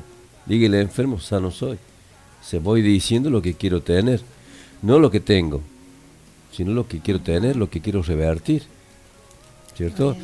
Y, y, eh, bueno, y el siervo, así como decía lo que recién en muchos mensajes del corazón, también habló de, de, de- de- de cómo comer, de cómo descansar, de cómo trabajar. O sea, hay muchas formas de también tener una vida saludable. Por eso digo siempre que tenemos que llevar un equilibrio para todas las cosas. En la comida, en lo que tomo, eh, en no descansar de más, no trabajar de más, o sea, siempre tener una justa medida para cada cosa. Y el no descansar de más, que sería, creo que La es el- pereza. El, último capítulo de esto, Que sería... eh, la eh, pereza. Este viernes, no, el otro sería la pereza. ¿Qué quiero que era? Pero sí, bueno, tengo sueño, eh, tengo fiaca, eh, o sea, no, no hago nada directamente. Los médicos dicen que una persona para estar totalmente sano y funcional debe dormir entre 6 y 8 horas. Sí. Ni más ni menos. 6 a 8 horas, su mo- metabolismo, su cuerpo funciona perfecto. Pero si duerme menos, ya empieza a haber un cansancio. Sí. Pero si duerme de más, conozco casos que, que han dormido 12, 13 horas. Y se levantan a comer y se vuelven a acostar. Sí. Eso produce más cansancio todavía. Mm. Más cansancio. Sí. Vos, te, vos, vos fíjate, cuando vos dormís más de lo que tenés que dormir o de lo que estás acostumbrado a dormir, te levantas más cansado que cuando estás trabajando. Eh, más allá de que hay, hay personas que se hacen una costumbre, yo tengo la costumbre, ya tengo como el chi estoy chipeado. Es domingo y yo me levanto 7 de la mañana, 8 de la mañana. Yo creo que a varias personas le pasa. Yo me quedo de más en la cama y me empieza a doler la cabeza. Sí, te duele el cuerpo. Me empieza a me doler pasa lo mismo. y me empieza a bombar la cabeza. Entonces, ¿qué pasa? Me, tengo pasa que levantar. mismo. Yo, yo estoy acostumbrado a levantarme a las 5 de la mañana, 4 y media, 5 de la mañana. Y, y en mi trabajo tengo la costumbre de, o a la 1 o a las 2 cuando tengo que parar, este, ya no, no como yo, como antes, digamos, un, pan, lo que sea, no, no, no, como en el día así porque no, no puedo trabajar después. Entonces ya tengo esa, ese, ese horario, ¿viste? De, de ir al auto y mirar si tengo algún mensaje o me pongo siempre me pongo a escuchar la radio me pongo a orar algo algo siempre estoy con esa y, y cuando yo como ser ahora tengo un horario normal que, que entro a las 8 y yo a las 6 y cuarto, 6 y media estoy en mi trabajo porque me acostumbré a ir mucho temprano a trabajar mucho tiempo y entonces siempre llego a esa hora para escuchar ciertos programas que son de cristianos también, de la radio de acá y también de otras radios que pasan prédica, pero todo estudio, ¿no? Eh, La BBN. La BBN. Bueno, eh, que son de esa música vieja antes, ¿viste? Pero lo escucho porque a la mañana pasan, a las seis y media empieza un programa que se llama eh, Desencadenados. Y es toda una... Son como obras de teatro así, eh, hecha en radio. Y, y- Radioteatro. Y todo tiene una... No, todo tiene una... una, una eh, es como un testimonio real de algo que pasó, pero lo están haciendo como una obra. Y bueno, hay, hay obras tremendas, hay de personas que se han intentado suicidar, personas que han cambiado su vida, digamos, por el Evangelio, ¿no? Y cómo Dios la sacó de la droga, cómo Dios lo sacó de esto, cómo lo sacó de aquello, de esto otro, de aquello. Todo es, todo es, una, es una enseñanza, digo. Y me gusta ese programa para escuchar. Y después lo cambio a la 100.9, por supuesto. Pero ese, ese, esa partecita de ese programa me gusta. Porque es un testimonio real que pasó. Y que lo, lo cuentan a través de una, como una obra de teatro, así, como una obra. Y es impresionante, me, gusta porque es como si lo estuvieras viviendo personalmente. Y te llega porque cómo sufre la gente, cómo sufren las personas, pero después cómo, cómo, cómo Dios las restaura, cómo Dios los saca de esa situación, los restaura, y ahí ve ahí vos ves cómo Dios cambia y transforma la situación de, de cada caso, de cada persona. Después son un testimonio vivo, ellos son los que predican y los que enseñan. Amén. Muy importante todo esto, amén. Qué Lo que van a hacer estos viernes que se vienen, por favor. Y prepárense porque se viene después de esto que es siete pecados capitales, se viene algo para mí es fascinante por el tema de que me gusta conocer y porque sé que el maestro lo va a tocar desde otras perspectivas y va a ir hasta el hueso, como, como ha ido hasta Sí, ahora. yo- yo- como decíamos al principio, ¿no? Eh, lo que le pasó a, a Rebeca, todo eso es también se, se une al programa porque es bueno que una persona que, que lo ha vivido, que lo hable. Eso sale con una, una autoridad diferente. Es como dijo usted el primer programa que estuvo aquí, que dijo, eh, es diferente cuando lo habla alguien que lo pasó. Claro, entonces yo y yo la, la, la- la apoyo desde la parte espiritual, eh, conforme a la palabra de Dios, voy llevando la otra parte, digamos, ¿no es cierto? La parte espiritual para que sea el complemento. Tremendo, ¿no? Porque hay un complemento. Sí. El complemento del testimonio con una autoridad tremenda de lo que vivió, más lo que trae la palabra de Dios, que es... Disculpe, tenemos una el cantante fondo, acá del el fondo, ese... Es el fondo, la, Pero. La muy melodía. bueno, muy bueno lo que di- dijo Rebeca, porque estoy seguro que hay muchas personas del otro lado que, que quizás hoy, en la actualidad, estén viviendo lo mismo. ¿Cierto? Estén viviendo lo mismo y, y eso le, le da a ellos la confianza para decir, esto me está pasando a mí. El, no- el- hago hincapié. Subí un video esta semana al Instagram contando algo así de mi testimonio y bueno, después de una hora lo, lo- logré mi cometido de, que cierta gente lo viera, logré y después lo borré porque salió medio feo el audio porque estaban todos durmiendo y ya estaba hablando así bajito. Ya después lo voy a volver a subir de nuevo cuando tenga una buena producción de video y audio. Ya, ahí yo tengo, tengo algo en la cabeza dando vuelta que es, bueno, si Dios quiere lo vamos a hacer, que Dios nos permita, vamos a hacer un par de, de ciclos Sí. eh, bueno con el esto. maestro, por supuesto, para, para hacer de edificación. eh, en Salir de esa zona de confort. de confort para porque ya nos ya estamos en la radio estamos en Spotify sí estamos en, es algún cometido gigantesco porque la persona porque no nos escuchan solamente de Argentina nos escuchan tenemos la bendición de que estos estos estudios llegan para distintos lugares del mundo, que es lo que el objetivo acá es llegar a las almas, salvar Sí. las almas, amontonar las almas, a amar las almas. Sí. Y, y no, lo que yo decía en este video contando más o menos mi testimonio, eh, que nada nos arrebate la identidad, y menos en estos tiempos que son tan violentos, tan terribles, que nada, nada de lo que nos digan, ni la persona que nos trate mal, ni el que nos haya hecho daño, ni todo lo malo que nos pasó, nos robe la identidad que Dios nos dio, más el propósito, porque tenemos un propósito, nada más que mucha gente no lo sabe. Mucha gente se siente tan miserable por todo lo que le pasó que no sabe el terrible propósito que Dios le dio. así es y, y buscando ese propósito a veces nos desviamos del camino y por ahí nos vamos por eh, nos desviamos por los caminos de nuestro propio corazón y no y nos va mal Engañoso es el corazón.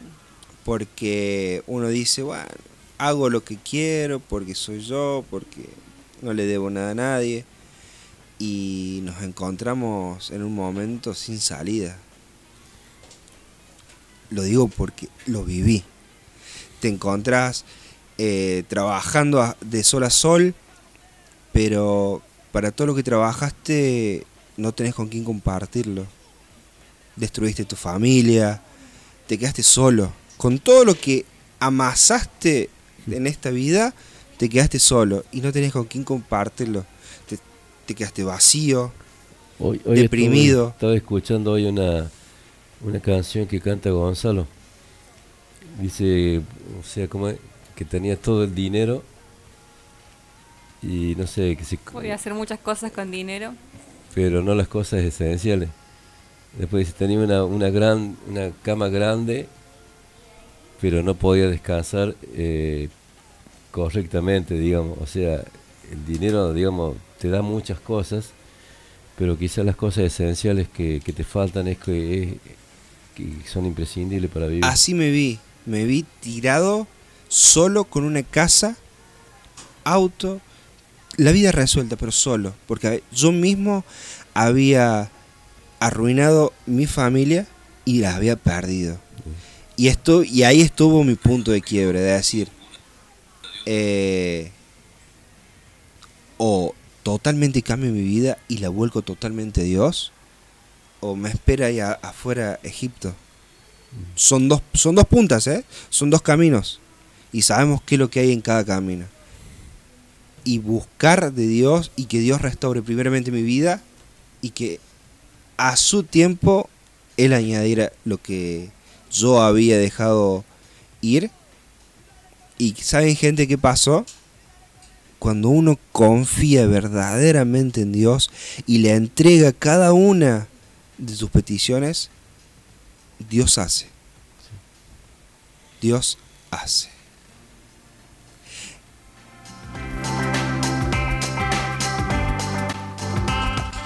Y acá nos dice Ricardo Medina que saluda al maestro Juan y que le hace recordar la sanidad de una hermana que tenía SIDA. Ah, sí. Lo, Una noche el Señor hizo tremenda sanidad. se lo en cuento ya. Mendiolas. Se lo cuento ya. Eh, bueno, en ese tiempo que, bueno, que habíamos muchas casas de oraciones, había ido a esa casa de oración de Ricardo Medina, era supervisor de la zona de Mendiolaza, y fuimos con Claudio Roldán, uno una, una persona que está en liberación ahora. Andábamos con una motito de esa foco redondo, la Econo Power, por toda la, la sierra de Córdoba.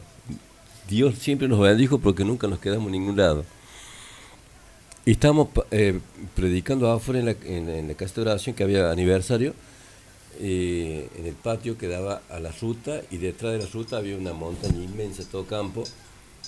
Y mientras, mientras que estábamos predicando, empezó los refusilos, viste, unos refusilos impresionantes, parecía que iba a venir una tormenta. Y, y yo le digo, voy a apresurar, le digo, la predica porque Claudio nos dice, le digo, no, no va a agarrar el agua en el camino. Bueno, no, terminamos la reunión todo. Cuando nos estábamos yendo, me trae Ricardo una mujer, flaquita, chiquita, con la hija de 11 años habrá tenido. Y me dijo, mira lo que hace Dios, ¿no? Porque cuando Dios quiere hacer algo, dice, cuando Dios dice, lo que yo quiero hacer, dice Dios, ¿quién lo podrá impedir? ¿Quién lo? Y bueno, yo estaba más pendiente de la tormenta que lo que estaba haciendo después. Y yo apurado para irme, eh, dice eh, Ricardo, eh, eh, esa, esta dos personas, dice, tiene, la madre y la hija tienen sida. Y oré en el nombre de Jesús, oré, pero mire Rebeca lo que hice, oré pensando en la tormenta. Mire, mire cuando Dios va a hacer algo, ¿no? Porque la gloria siempre es para Dios. Y oré, la, la, la, me fue. Pa- habrá pasado como un año. Y voy entrando por la rampa de liberación y me llama Ricardo, me dice, "Ven, Ri- eh, Juan, dice, te, te quiero presentar a esta señora, dice, eh, ¿no te acordás de ella? No, le digo, no me acuerdo. Ella le habían dado los estudios, ¿no? De que tenía la enfermedad esa. Y claro, como la, la persona había engordado, estaba muy flaquita así, pero había engordado, y claro, yo no la conocí. Esta mujer, dice, fue la que oramos ese día, esa noche cuando estaba lloviendo, eh, y Dios la curó, dice, de, de SIDA. La curó de SIDA totalmente, a ella y a la hija. Gloria a Dios. Gloria a Dios, le digo, por- porque en realidad toda la gloria era para Dios siempre, pero en este caso es como que si yo no había hecho nada prácticamente. Pero mira cuando Dios va a hacer una obra. La fe de la hermana. Después, otro día voy a eh, por el lado de Arguello, que andábamos mucho, y resulta que cuando me estaba yendo yo, me traen a una chica para que la ore. ¿Viste? Y eran como las dos y pico, te imaginas Arguello, hasta que llega a mi casa en el dos de la mañana. Así que voy saliendo, y no sé por qué yo, cuando la voy a orar, hablo en lengua. Nunca hice eso. Porque no voy a ministrar a una persona en, en lengua, a hablar en lengua así de- del Espíritu Sí. Santo. Y yo lo oré así en lengua y me fui. Yo ni sé lo que dije. Pasó el tiempo, unos siete meses, habrá pasado ocho meses. Vino una chica a Liberación embarazada. Me dice, maestro, dice, quiero darle una noticia. Dice, porque se acuerda cuando usted me oró, cuando fue a libera- a- al güey y usted oró. Sí, le digo, ni me acuerdo yo porque no me acordaba que, que había hablado en lengua. Y usted me dijo, cuando oro, dice, me dijo que yo no podía tener hijos, pero que iba a quedar embarazada y que iba a tener un hijo. Y ahora mire lo que le vengo a mostrar, dice la panza que tengo, y al mes vino con el bebé a mostrármelo. Yo nunca supe eso. Esto lo digo porque, este, mira lo que hace Dios. Entonces por eso yo creo que o- siempre la gloria es para Dios, porque Él hace como Él quiere, pero yo nunca supe lo que le dije a ella. Pero ella supo lo que Dios le había dicho. Tremendo, ¿no? Y eso por eso cuenta, dice Ricardo que cuenta lo que pasó esa noche. Ya, o sea, Dios hizo la obra y así, siempre Dios hace la obra. Siempre Dios este, tiene una bendición para cada uno. Aunque la- a veces la vemos y a veces no. Pero eso no quiere decir que Dios no obró. Pero Dios hace como Él quiere, no como uno quiere. Amén. Gloria a Dios. Vamos a ir a, a poniéndonos en tono, porque dentro de un ratitito vamos a, a orar. Vamos a Y una- acá Abigail Rosales nos cuenta su testimonio de que ella em- había empezado a comer mucho cuando tenía una, eh, un año su hija y había empezado a subir mucho, mucho, mucho, mucho de peso. Dice que llegó a pesar 95 kilos. Lo parafraseo un poco porque es medio largo. Y dice que todo esto empezó porque ella había sufrido mucha, mucho maltrato físico de niña. Mire, ¿no? Lo que decíamos. Las heridas emocionales. ¿Por dónde surgen estas cosas? Y que bueno, que llegó hace un tiempo a, a decir, no, voy a hacer un cambio y empezó a hacer, a salir a caminar, a hacer una vida, una vida sana. Eh, a lo que voy yo, ¿no? Esto de que de, los testimonios del otro lado, ¿no? Empecemos a tratar de mirarnos al que está al lado y a, y a, y a, valorar el hermano, ¿no? Porque es un alma, un alma que se salvó. con- Lamentablemente he tenido la, la oportunidad de ver a amigos, a ver almas arrebatadas por el diablo, ¿no? Y, y de repente verlos un día, saludarlos y al otro día eh, te recibe la terrible noticia de que no está más. Pero no está más porque sufrió un accidente o porque estaba enfermo, no está más porque esa, esa persona había decidido eh, acabar con su vida, ¿no? Y desde ese momento, eh, él era, mi amigo de la secundaria, como un hermano para mí. De hecho, le decía que era mi hermano. A veces no sabemos ver la- la- las señales, las señales de que está, la está pasando mal, de que, de que hay un peso en la espalda que le carga terriblemente y, y ese señor, no pude hacer nada en ese momento, no, no, no. Dios, y, él, había estado yendo a una iglesia, él me había contado un tiempo antes de que estaba empezando ya a ir a una iglesia y que tenía planes de casarse y un montón de cosas.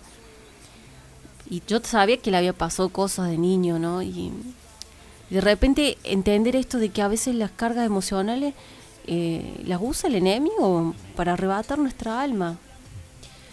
Y esto me resonó mucho desde ese momento y empezar a hablar de esto, ¿no? De, de decirle a la gente, yo soy de decirle que no están solos del otro lado, que acá, por lo menos desde mi lado, voy a hablar por mí, hay alguien que manden un mensaje, ahí tienen las redes, no- busquen, eh, si quieren hagan hacer un, un- un Instagram sin nombre, sin nada, no quieren dar nombre, no importa, pero descarguen eso, no se queden con eso guardado en el fondo del corazón, porque no está bueno, porque eso se sube por la garganta y llega un momento que es insostenible, que es insostenible, porque en algún momento lo oculto sale a la luz y a veces no sale de la mejor forma y a veces eso nos destruye o termina arrebatando almas el diablo así como lo hizo con mi, con mi amigo y con, con mucha gente más que lamentablemente me ha tocado ver de esa forma. Por eso este es mi pedido de hoy a, a los jóvenes que están del otro lado, a esta jovencita que, que nos hablaba su familiar la otra vez, de decirle que no está sola, que acá hay alguien que lo pasó y que le pueda decir de que Dios tiene el poder para restituir una vida, para salvar, para hacer algo nuevo, que no importa lo que te hayan dicho, que no importa lo que te hayan hecho, no importa todo lo que hayas pasado, Dios tiene tu propósito. Está ahí tu propósito para vos, no es para otro, es para vos, está con tu nombre, está con, con tu ADN. pero tenés que dejarlo a Dios que haga algo en tu vida, tenés que ir y agarrar ese propósito. Ya no sé cómo sanar este espíritu herido. La muerte me observa y quiere estar conmigo. Sos manantial de vida, sumérgeme contigo. No recuerdo el momento, ni sé bien cómo pasó. He descuidado la simpleza y lastimé tu corazón. Mi pie apresurado en su Vamos a estar haciendo una breve oración. Una breve oración, pero poderosa en Dios. Antes de ir a, a la oración, porque sabemos que eh, cada programa cerramos con una oración que liberta, porque ya llevamos esto que ya no es algo que no sabemos, sino que ya sabemos, llevamos esta enseñanza. Quiero que maestro me diga como para cerrar la noche y como para cerrar este estudio sobre la gula, gula.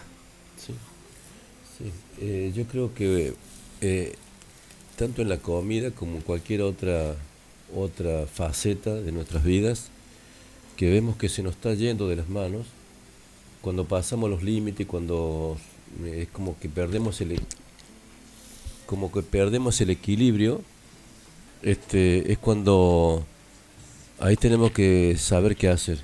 Y lo, lo que tenemos que hacer es cuando buscamos la presencia de Dios. Es, eh, creo que en Dios está toda nuestra, nuestra salida, en Dios está toda nuestra bendición, la vida. Por eso Jesús dijo, eh, yo soy el camino, la verdad y la vida. Y también dice la palabra que al que a mí viene yo no lo echo fuera. Yo creo que el Señor está ahí presente cada día de nuestras vidas. Es más, nos está buscando permanentemente. Nosotros no nos buscamos a Dios, creo que Él nos busca a nosotros. Y, y por eso tenemos que, que ir a Dios confiadamente, con toda la confianza, y saber que, que Dios siempre nos va a recibir. Amén, como somos. Y después cambiará y transformará, pero no, no, no, no porque hoy podemos ser esto o ser mm, algo, una persona que quizá no se vea bien, pero Dios siempre te mira con amor. Siempre te mira como un padre, ¿o no? Siempre te mira como un hijo. Entonces, para Dios, eh, lo, más, lo más importante es eso, que podamos presentarnos de- delante de Él todos los días, con cualquier problema, con lo que sea. Y Dios siempre te está esperando, por eso dice que el que a mí viene yo no lo echo fuera. Amén.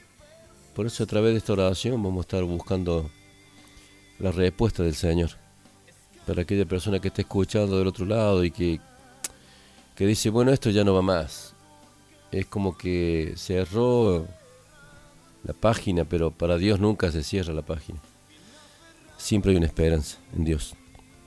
Por eso, Padre, en esta noche te damos gloria, honra y alabanza a ti, Señor. Te damos la gloria y la honra, Padre Santo, porque en ti está nuestro descanso, nuestro socorro, Señor. Y en el nombre de tu Hijo precioso, Padre, Señor, sabemos que, como tu palabra lo dice, buscadme en tanto pueda ser hallado, llamadme en tanto esté cercano. En esta noche, Señor, veo, Señor, como tú nos, nos, nos estás buscando, Señor. Tú nos buscas, tú nos llamas, tú nos amas. Y es por eso, Señor, que en esta noche yo sé que tu mano de poder se extiende a través de la oración para entrar en cada hogar, en cada vida, en los jóvenes, en los adultos, en los matrimonios, en los niños, en la familia, Señor, completa. Y en el nombre de Jesucristo, Señor, yo veo tu mano de poder. Cómo transformas, Señor, los corazones. Cómo haces libre, Señor, al cautivo. Cómo haces libre al oprimido, Señor. Cómo sanas el corazón herido. En el nombre de Jesús, Señor.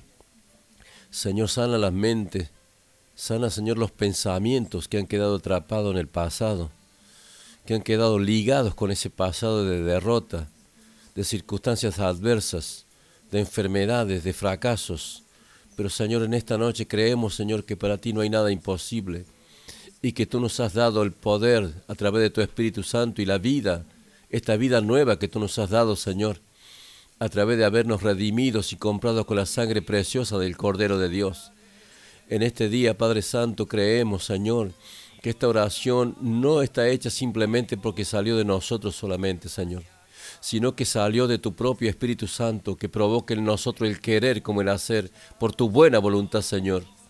Y en el nombre de Jesucristo, Señor, en esta noche, Señor, yo tomo autoridad en tu nombre y ato todo espíritu de confusión, todo espíritu de error, todo espíritu de manipulación en el nombre de Jesucristo. Y lo ato y lo echo fuera en el nombre de Jesús de Nazaret. Señor, ahora también, Señor Santo, trae libertad a la mente y al corazón, Señor. En el nombre de Jesucristo, Padre Santo, trae libertad también, Señor, eh, en la familia, en los hogares, en los matrimonios, Padre Santo. La sangre de Cristo tiene todo poder para romper toda artimaña del enemigo, toda mentira del enemigo, Señor. Ahora en el nombre de Jesús también, Señor. Señor quita toda hipocresía, Padre Santo. En el nombre de Jesús, Señor, traiga un despertar, Señor, de aquellas personas que están indecisos o claudicando entre dos pensamientos, Señor. Tienen que tomar la decisión ahora de ser o no ser. En el nombre de Jesucristo, el tiempo se ha acercado ya y Cristo está a la puerta por venir. En el nombre de Jesús, si te está, nos está dando la última oportunidad de reconciliarnos con Él y de ser personas sinceras con Él. En el nombre de Jesucristo, Padre, en esta noche. Señor, toda artimaña del enemigo se rompe, se deshace en el nombre de Jesús de Nazaret. Y ahora, Padre Santo, también toma autoridad en tu nombre para ir en contra de aquello, eh, aquel ámbito espiritual, Señor, que se ha levantado sobre toda la sierra de Córdoba. Y en el nombre de Jesucristo está causando ese desastre, Señor, con el fuego. En el nombre de Jesús, Padre, envía a tus ángeles, Padre Santo, que envíen agua, Señor, desde el cielo para frenar, Señor, todo, todo ese desastre que está haciendo el fuego en el nombre de Jesús, Padre. La sangre de Cristo tiene todo poder. Ahora, Señor Santo, abre los cielos y envía la lluvia, Padre Santo, en el nombre de Jesús, para que riegue toda la tierra, Padre Santo, en el nombre de Jesús de Nazaret. La sangre de Cristo tiene todo poder y en esta noche, Padre Santo, Levantamos un clamor, Señor. Levantamos un clamor, Señor, que llegue hasta tu propio corazón, Señor. En el nombre de Jesús de Nazaret y para tu gloria, Padre Santo. Levanta el caído, levanta al oprimido, Señor. Señor, en esta noche te pedimos, Señor, que llegues a esos jóvenes, Señor, que están indecisos. Que llegues, Señor, hasta... Eh, eh, los privados de libertad, Señor, que están escuchando en esta noche también, Señor, este programa y que están allí con miedos, con incertidumbre, con depresión, en el nombre de Jesucristo, Señor. Llega, Señor, hasta los que están allí abatidos, Señor, en el nombre de Jesús de Nazaret. Padre, trae libertad, trae paz a los corazones, Señor, trae gozo en el nombre de Jesús de Nazaret. Padre, trae, trae vida abundante, Señor, en cada vida. Señor, trae salud en el cuerpo físico, Señor, en el corazón, en los pulmones. Señor, trae, Señor, en la mente, en el, sistema nervioso. En el nombre de Jesús, trae, Señor, ahora, Señor, trae vida abundante sobre la sangre, sobre los huesos, Señor. En el nombre de Jesús de Nazaret y para tu gloria, Padre Santo, por tu palabra, Señor, yo declaro en esta noche, Señor, que hay libertad, que se rompen las cadenas, que se rompen las ligaduras, que se rompen, Señor, ahora en el nombre de Jesús. Lo que el enemigo ha querido hacer en cada vida, trayendo ese miedo, esa angustia, esa pobreza en el nombre de Jesús, Padre, ahora. Señor, rompe con todo eso, Padre Santo, en el nombre de Jesús de Nazaret. ¿Qué puede haber que sea difícil para ti, Señor? ¿Qué puede haber que sea imposible para ti, mi Dios, en esta noche, Padre? Glorifícate en cada vida, en cada familia, en cada hogar. En el nombre de Jesucristo, Padre, saca toda rebelión, todo enojo, toda ira, toda contienda. En el nombre de Jesucristo, Padre. Saca, Señor, ahora en el nombre de Jesús, Señor, todo eh, espíritu inmundo que toma las mentes y los corazones, que toma los cuerpos físicos, en el nombre de Jesucristo, Padre Santo, para tu gloria. Hoy declaro, Señor, a través de la radio, a través de estas ondas radiales, Señor, declaro que hay libertad, Señor, declaro, Señor Santo, que tu palabra, Señor, penetra hasta partir el alma y el espíritu, en el nombre de Jesucristo, Padre. Y, Señor, esa palabra traerá fruto, en el nombre de Jesús de Nazaret, Padre Santo. En esta noche, Padre Santo. Señor, entra en ese hogar que está eh, con división, con enojo, con ira, con contiendas. En el nombre de Jesucristo, Señor, rompe esa cadena, rompe esas ataduras, rompe esas influencias, Padre. Y en el nombre de Jesucristo, Padre Santo, yo rompo todo, todo trabajo de magia, todo trabajo espiritual. En el nombre de Jesucristo, en contra de esa familia, en contra de esos matrimonios, en contra de esos jóvenes, en contra de aquella persona que está padeciendo, Señor, en el nombre de Jesucristo, Padre. Trae libertad ahora, Señor, en el nombre de Jesucristo. Rompe, rompe, deshace, Señor Santo, toda cadena, en el nombre de Jesús, Padre. Tu gloria, Padre Santo. Yo declaro en esta noche, Padre Santo, que tu paz penetra, en el nombre de Jesús, penetra en la mente, penetra en el corazón, quitando, Señor, toda amargura, quitando toda depresión, que, quitando, Señor Santo, todo estrés, toda carga mayor de la que podamos soportar. En el nombre de Jesucristo, Padre, en esta noche, Padre Santo, bendice, Señor, toda la familia en el nombre de Jesús de Nazaret. Para tu gloria, Padre Santo, por tu palabra, Dios. Lo declaro ahora libre, lo declaro libertad, Señor. Y en el nombre de Jesucristo, Padre Santo, esas, ah, ese problema de ansiedad, Señor, que, que, Señor, que trae un desequilibrio mental y emocional, Padre. En el nombre de Jesucristo, Padre, y que la vuelcan eh, en la comida excesiva, Padre Santo, y que comen y que comen y que comen. Padre, en el nombre de Jesucristo, trae un equilibrio, un dominio propio, Señor, sobre cada persona. En el nombre de Jesucristo y también en cualquier otro ámbito, Señor, que también hay esa forma desmedida, Señor, de tener algo, de poseer algo en el nombre de Jesucristo, Padre, aquello que ocupa el corazón, aquello que, que, que, que el corazón, Señor, eh, en cada área de su vida, Padre. En el nombre de Jesucristo, Padre eterno, y para tu gloria en esta noche, Dios, trae libertad a los corazones oprimidos, a los corazones, Señor, que se han llenado de glotonería, de embriaguez, en el nombre de Jesucristo, Padre. Ahora, Señor Santo, Señor, libéranos, Señor, de los afanes de este mundo, Señor. Libéranos, Padre, en esta noche de esa influencia que ataca al sistema nervioso, Padre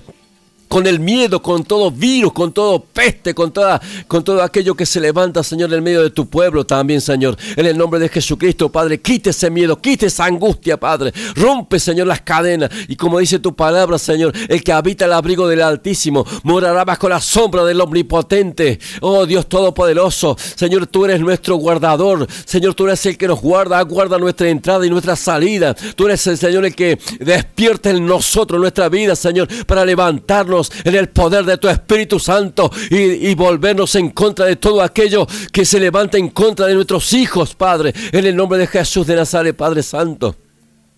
Para tu gloria, Señor, tu palabra dice, caerán a tu lado mil y diez mil a tu diestra, mas a ti no te llegará, no te alcanzará. En el nombre de Jesucristo, Padre Santo. Oh, Señor mío y Dios mío. Tu que Espíritu Santo de Dios. Llena el corazón, llena las mentes, llena las vidas en esta noche, Padre.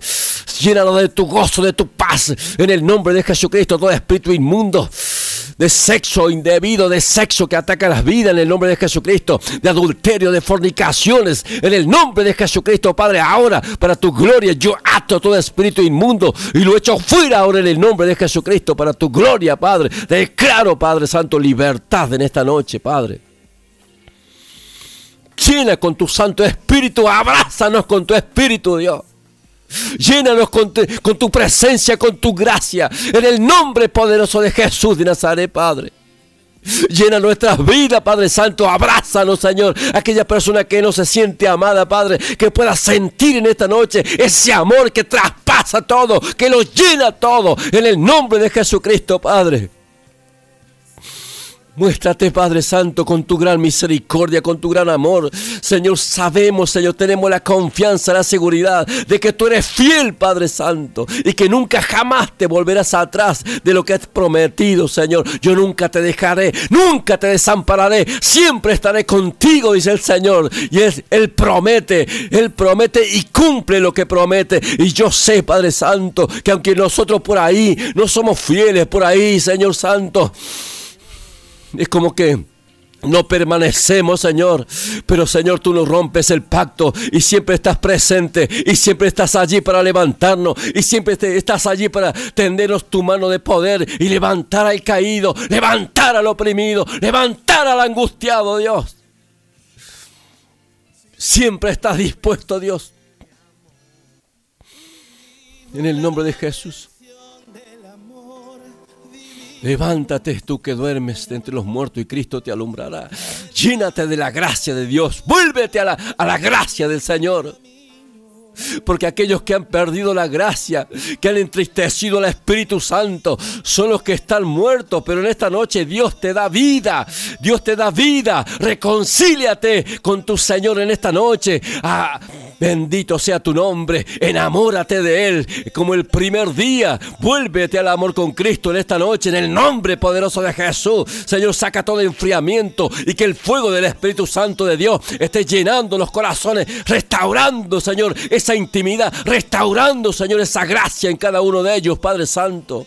En esta noche, Padre Santo, sabiendo que queda poco tiempo, sabiendo, Señor, que el tiempo se ha acercado ya. En el nombre de Jesús de Nazaret, Padre para tu gloria, Padre eterno, y por tu palabra. En esta noche declaramos libertad, declaramos victoria en el nombre poderoso de Jesús, por medio de tu Espíritu Santo y por tu palabra que corre y sea glorificada. Esa palabra, tu palabra no está presa, Señor. Tu palabra sigue corriendo, sigue expandiéndose a través de tu Espíritu Santo y a través de tu iglesia para llegar a los que están en cualquier lugar del mundo y que están abatidos, deprimidos. En el nombre de Jesucristo, tu palabra llega y tu palabra levanta por el poder de la unción de tu Espíritu Santo. Capacítanos, Señor, y prepáranos para lo que se viene, Padre. Prepáranos y capacítanos para lo que se viene, Padre. Te lo pedimos en el nombre del Padre, del Hijo y del Espíritu Santo. Y te damos gracias, Señor. Te bendecimos y te adoramos en el nombre de Jesús. Amén. Y amén. Cruzándose en mi camino. Él le dio mi vida entera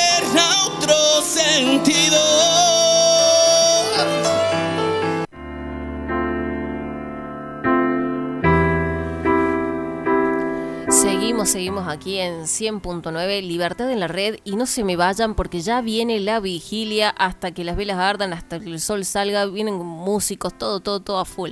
Pero antes de irnos, Evelyn, tenemos que hacer el sorteo de las tres.